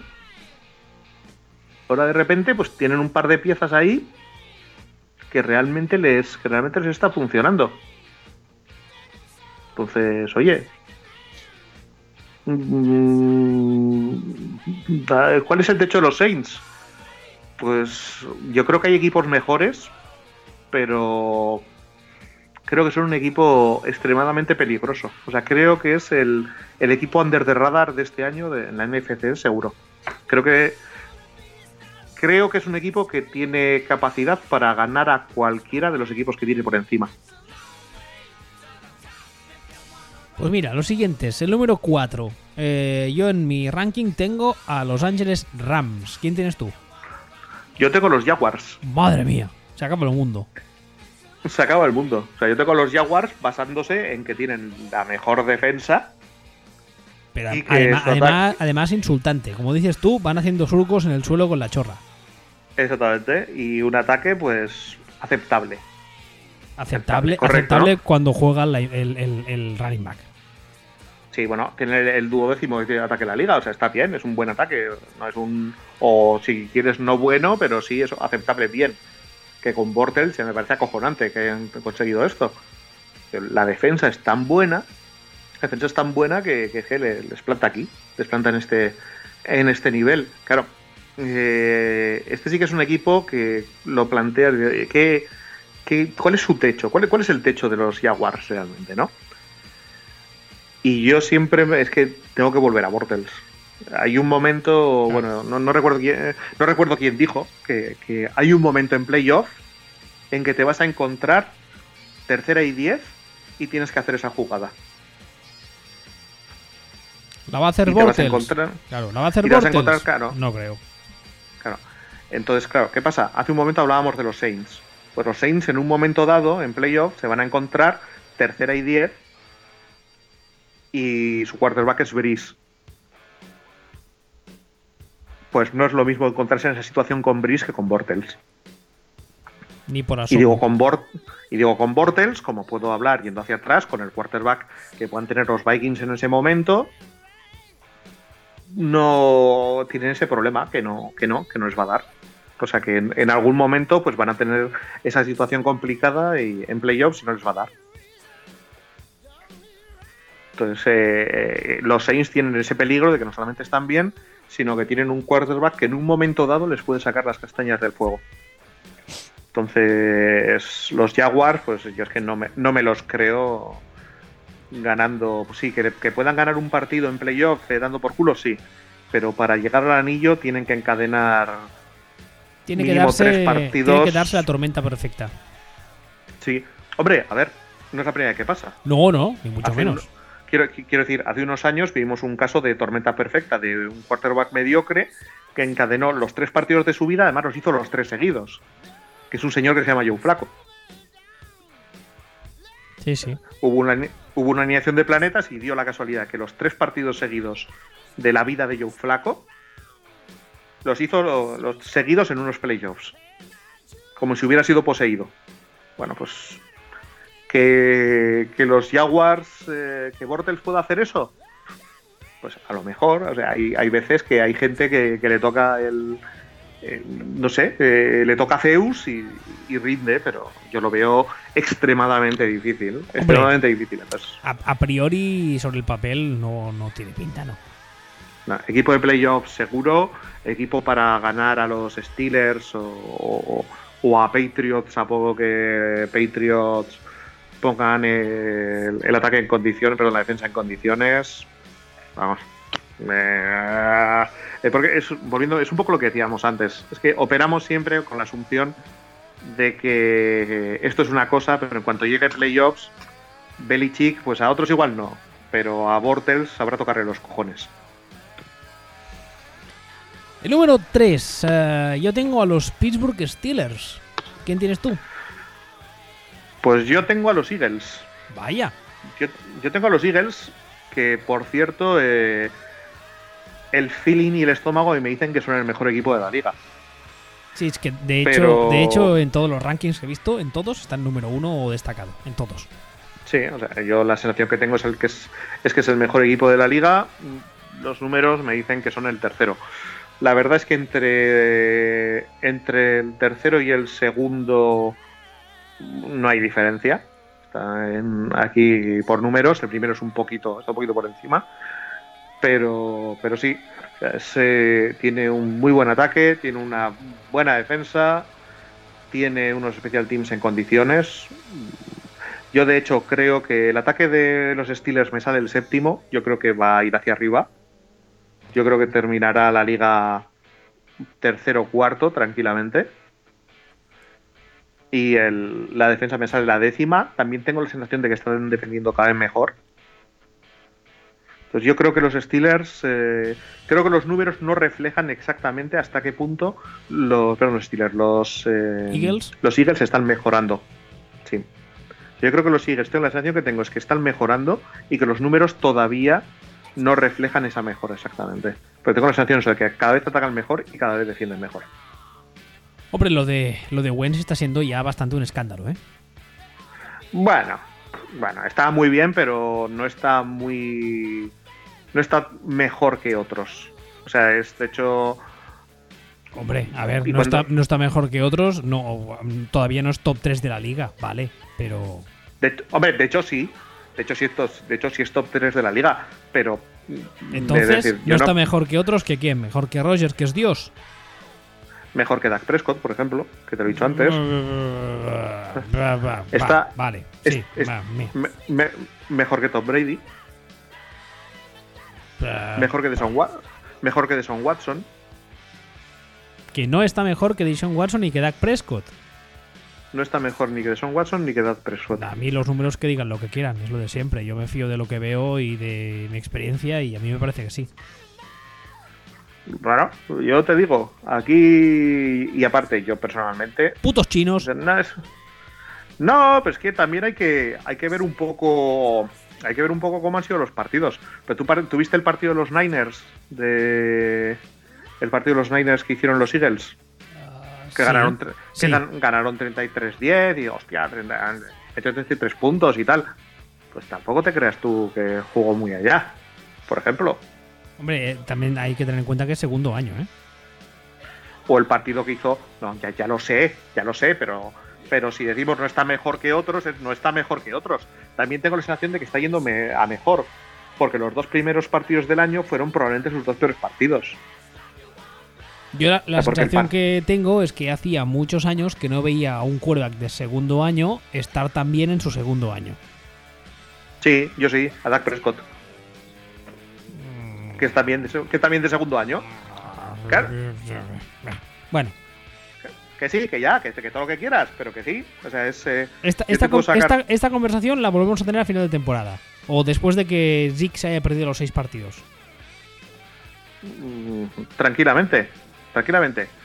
Pero ahí me salen más partidos. Vamos, de hecho me sale un partido malo. Mal, partidos malos de Dak Prescott este año me salen dos. Me sale Washington y me sale Denver. Partidos malos de, de Carson Wentz este año me salen tres. Y es verdad, o sea, son los dos de segundo año y tal, igual, pero bueno, lo que te quiero decir es que la narrativa y sobre todo las victorias hacen que parezca que, que estadísticamente y que tal y que todo, que el rendimiento es mayor que que es realmente. Y el rendimiento de Carson Wentz es estupendo, estupendo, y más siendo de segundo año. Estupendérrimo. Pero ya le gustaría a Mariota tener, haber tenido este rendimiento en su segundo año. Pero lo que quiero decir es que hay una unanimidad en Carson Wentz como, como MVP que yo no la veo. O sea, yo no, yo no veo esa unanimidad para que. No, el mejor. De, ¿Pero por qué? ¿Por los resultados del equipo o por qué? Lo has dicho. este, ¿Dónde.? eh, lo comparo con Brady. Realmente la diferencia. Carson Wentz está siendo tan mejor que Brady como para que haya casi unanimidad en que Carson Wentz es el MVP por encima de Brady. Para mí la discusión del MVP, y esta es una discusión que he tenido muchas veces con mucha gente, eh, se, se- hay una ecuación que yo intento aplicar siempre y que casi siempre se cumple, al menos desde mi punto de vista, y es, coge ese jugador y quítalo del equipo. ¿En qué se convierte el Oh, pues lo que pasa, lo que pues pasa, entonces- quieto, quieto, pues- quieto, que ya sé dónde vas. A ver. Lo que pasa es que el MVP tendría que ser Aaron Rodgers. Todos los años. Exactamente. Todos los años. Que tampoco, los años. tampoco Igual que- estaría yo muy en contra, ¿eh? De dárselo todos los años, Que- pero bueno. No, hombre, a ver, si somos. Si las cosas. Si somos un poquitín medio objetivos al mirar esto. Si lo piensas realmente, el, el MVP todos los años tendría que ser Rogers, el mejor entrenador todos los años tendría que ser Belichick, por ejemplo. ¿Por, por qué, pues porque es lo que hay. Por lo que, porque es lo que hay. Pues igual que en la NBA el mejor entrenador es el que es, que es Popovich, y siempre es el mismo. Lo que pasa es que para la hora de dar los premios se busca un poco la narrativa, la historia, la novedad. Esta, lo- los Eagles se, se les veía que venían buenos, pero no se les veía tan buenos. eh, eh, hay, entonces hay, hay una historia que contar y eso siempre se valora. Periodísticamente, que al final son los que votan. Pero bueno, volviendo al tema, que, que sí, que los Eagles, yo, cuando yo los veo, me parecen el mejor equipo, igual que a ti, aunque los números me llevan el tercero. Y, y casi punto. Y me parece que van a mejor cada semana, lo que hace que de cara a playoffs, si ya son el mejor equipo y van a mejor cada semana, pues eh, a ver, tú vete tú a ganarles. O sea, me parecen, por talento, me parecen el equipo con más talento en todas las puñeteras posiciones de media. No les veo un jodido agujero. Y encima les veo profundos.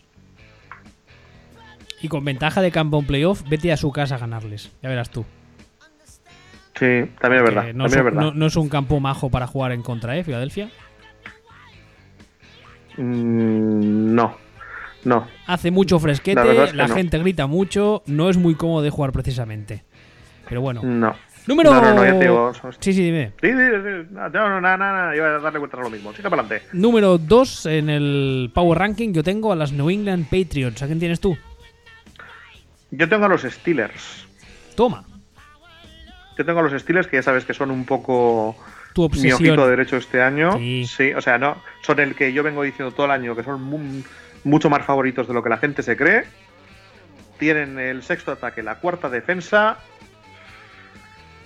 También es otro equipo que me parece que cada vez va, va más para arriba. Una división que es un chiste. Mm, Una división chistosilla, o sea, en playoffs entran seguro, ventaja de campo casi seguro. Otro campo que también anda que tiene que ser majo ir a jugar ahí en enero. Sí. Y también otros de los de. Vete tú a ganarles. A ver qué equipo de la AFC les gana. Vete tú a jugar en Pittsburgh siendo. No sé. Los Jaguars. Eso estaría bien. Claro. verlo. Claro, claro. o sea, es decir, dices, hostia, es que la defensa de los Jaguars tal. Digo, bien, la defensa de los Jaguars tal. Pero ¿tú te crees que la defensa de los Steelers no se va a comer vivo a, a Bortles? Tendría que hacerse un. Eso, un flaco. O sea, Hombre, yo yo no, no veo posibilidad de que los Steelers no estén en finales de conferencia. Y si te digo la verdad, no veo posibilidad de que nadie que no sea los Patriots les eviten estar en la Super Bowl. y, y más por o un un par- te- y más por un tema de que a nivel de a nivel táctico los Patriots se coman a los Steelers. Sí, o sea, bueno, porque por esto que ya hemos comentado más de una vez, de que Tom Lin eh, a- ocasionalmente en los partidos se caga. sea, entra en esto, no, no es que se cague, no hace nada, entonces pasa lo que pasa. Pero, pero, pero, ya te digo, o sea, yo no veo pues, prácticamente posibilidades, no, no, no, no. Me cuesta imaginar escenarios en los que los Steelers no están en la Super Bowl. En la final de conferencia y que, como casi imposible. Y en la Super Bowl, pues eso. O sea, eh, con mejora de Patriots mediante, es el único obstáculo real que les veo. Y el número uno, que además es eh, unánime, creo que en todos los Power Rankings que he visto, son los... Menos, menos en el nuestro, menos obviamente. en el nuestro, menos en el nuestro. Eh, en todos los Power Rankings que he visto, menos en el nuestro, son los Philadelphia Eagles. ¿Quién tienes tú de número uno? Cuéntame. Bien, lo primero, enfatizar, esto no es que nosotros digamos tal, esto lo dicen los puñeteros números. Nosotros ya hemos dicho que para nosotros el mejor equipo Son son, los Eagles. los Eagles. Exactamente. Exactamente. Pero los numeritos lo que dicen es que son los Rams. Y créanme ustedes, yo estaría encantado de decir que el mejor equipo no es el equipo en el que juega Jared Goff. ¿Eh? Pero los números hacen esas cosas. Hostia, es verdad. Tienen los mejores special teams de la liga, la tercera mejor defensa y el noveno ataque. Qué lástima no ser un programa de radio con, con medios técnicos porque hubiese grabado como, como jingle esa, ese trozo en el que tú dices el peor partido, como era? El peor partido de la historia o algo así. No, y eso, no, pero vamos a ver. Esto, y cada vez que, insisto, dija- es- que, que- que dijeras Goff, Sí. te, te saltaría el efecto ese. Te lo tiraría. No, pero, pero eso, a ver, eso es que eso no es discutible. O sea, fue el peor año de la historia hecho por el peor peor quarterback eh, estadísticamente, ¿no? No, ya sé que no es discutible, tenía razón, pero me apetecía O sea, son tocarte los huevos así. No, no, no, sí, sí, sí, sí. Lo que quiero decir es que creo que no nos damos cuenta de hasta qué punto esto es histórico y creo que no nos damos cuenta de hasta qué punto lo de Son McVay es una sacada de chorra.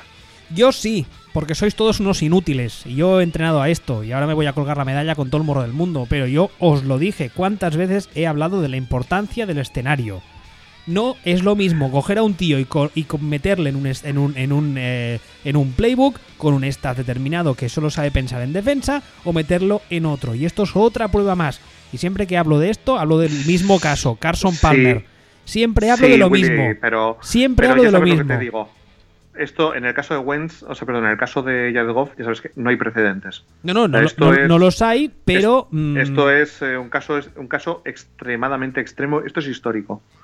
A ver, Pero en, en- y- en y prim- de esto en primer lugar, también hay que ver lo que hace el año que viene. Porque, además eso- será su tercer año solamente en la liga. Eso en primer lugar. Pero es que en segundo lugar, el año pasado yo no, no era imposible que yo supiera porque no soy pitoniso o hubiese sacado la lotería y no estaría aquí.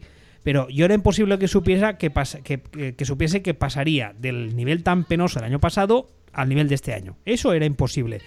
Pero es que diagnosticar que el problema no era Goff era muy fácil. Era muy Sí, no, fácil. eso- eso era muy sencillo. Y luego lo hemos visto mil pero- millones de veces y la gente to- to- Eh. ahí emparrados. No, es que Goff es muy malo, lo decían con cuatro partidos jugados. Es que es un draft bust. Vete a la mierda. ¿Cómo que es un draft bust con cuatro partidos? Con cuatro Willy. partidos. ¿Qué cojones me estás contando?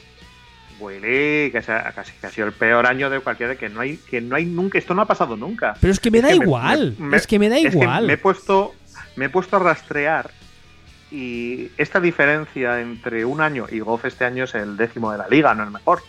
Pero ya décimo ya está, ya está bien, ¿eh? Pero esta diferencia entre un año en positivo y un año en negativo, eh, este salto de, de cualidades, y de hecho ha sido hacia atrás, la mayor diferencia en la historia hasta ahora era Nick Foles. Desde su primer, desde su año bueno a su año malo, a sus años malos, ¿no? Pero esto no tiene nada que ver con eso. Es que lo de Nick Foles era uno que hizo un año grandiosamente bueno y luego se fue a la mierda.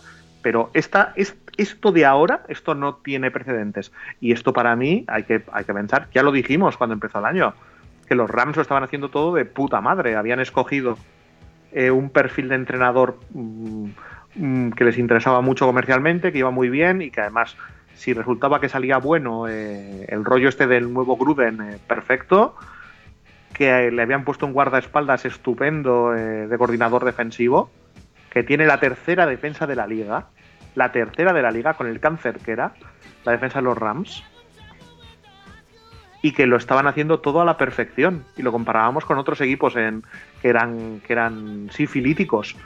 Y este está de puta madre lo que hicieron y les está saliendo y yo lo de Son McVay, o sea, hablábamos de, que- de- del MVP, de Wentz, o sea, todo lo que no sea colgarle a Son McVay el, el premio al entrenador del año no tiene sentido. No, to- todos, los, todos los premios que hay, todos hay que dárselos a Sean McVay. Todos. todo, porque, dices, porque dices, joder, pero es que los Eagles tienen mejor rey. Ya, pero es que la plantilla de los Eagles no es la plantilla de los Rams.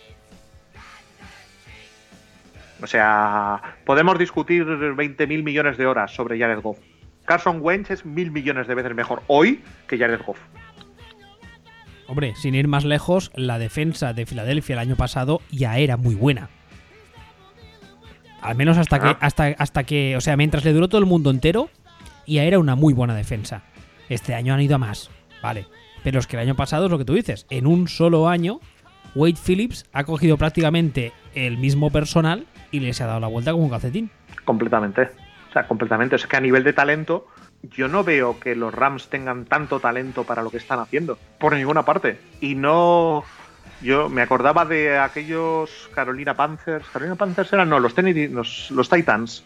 Aquellos Titans con, con Kerry Collins que, que hicieron, que fueron Siduno, que, que hicieron un año, si fue 13-3 o alguna cosa así Uf, que tú los veías y decías, joder, no entiendo cómo consiguen ir 13-3. Son duros en defensa, son unos torcuatos en, en ataque. No entiendo cómo. Sin embargo, tú ves a los Rams y sus prestaciones no se corresponden con, con la calidad de los, de los jugadores teórica. Así tienen varios jugadores muy buenos, tienen tal, tienen cual, pero es que realmente juegan bien y juegan creativamente. Dices, sí, los Eagles también. Y los Steelers ya los conocemos la diferencia es esa, que antes ya te he dicho, yo para mí los Eagles tienen una plantilla muy profunda, muy buena, con mucho talento, y los Rams no. Entonces, que los Rams estén sacando este, estos resultados y estas diferencias, mm, a mí me sorprende una barbaridad y para mí es ojito con Sean McVay, que al final va a ser verdad que el tío es un niño prodigio de verdad.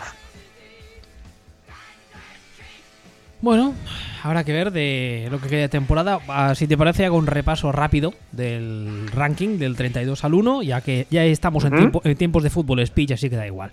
Ya estamos en las dos horas de programa. A ver, eh, Ah, en, pues. primer, en primer grupo, los malos de solemnidad.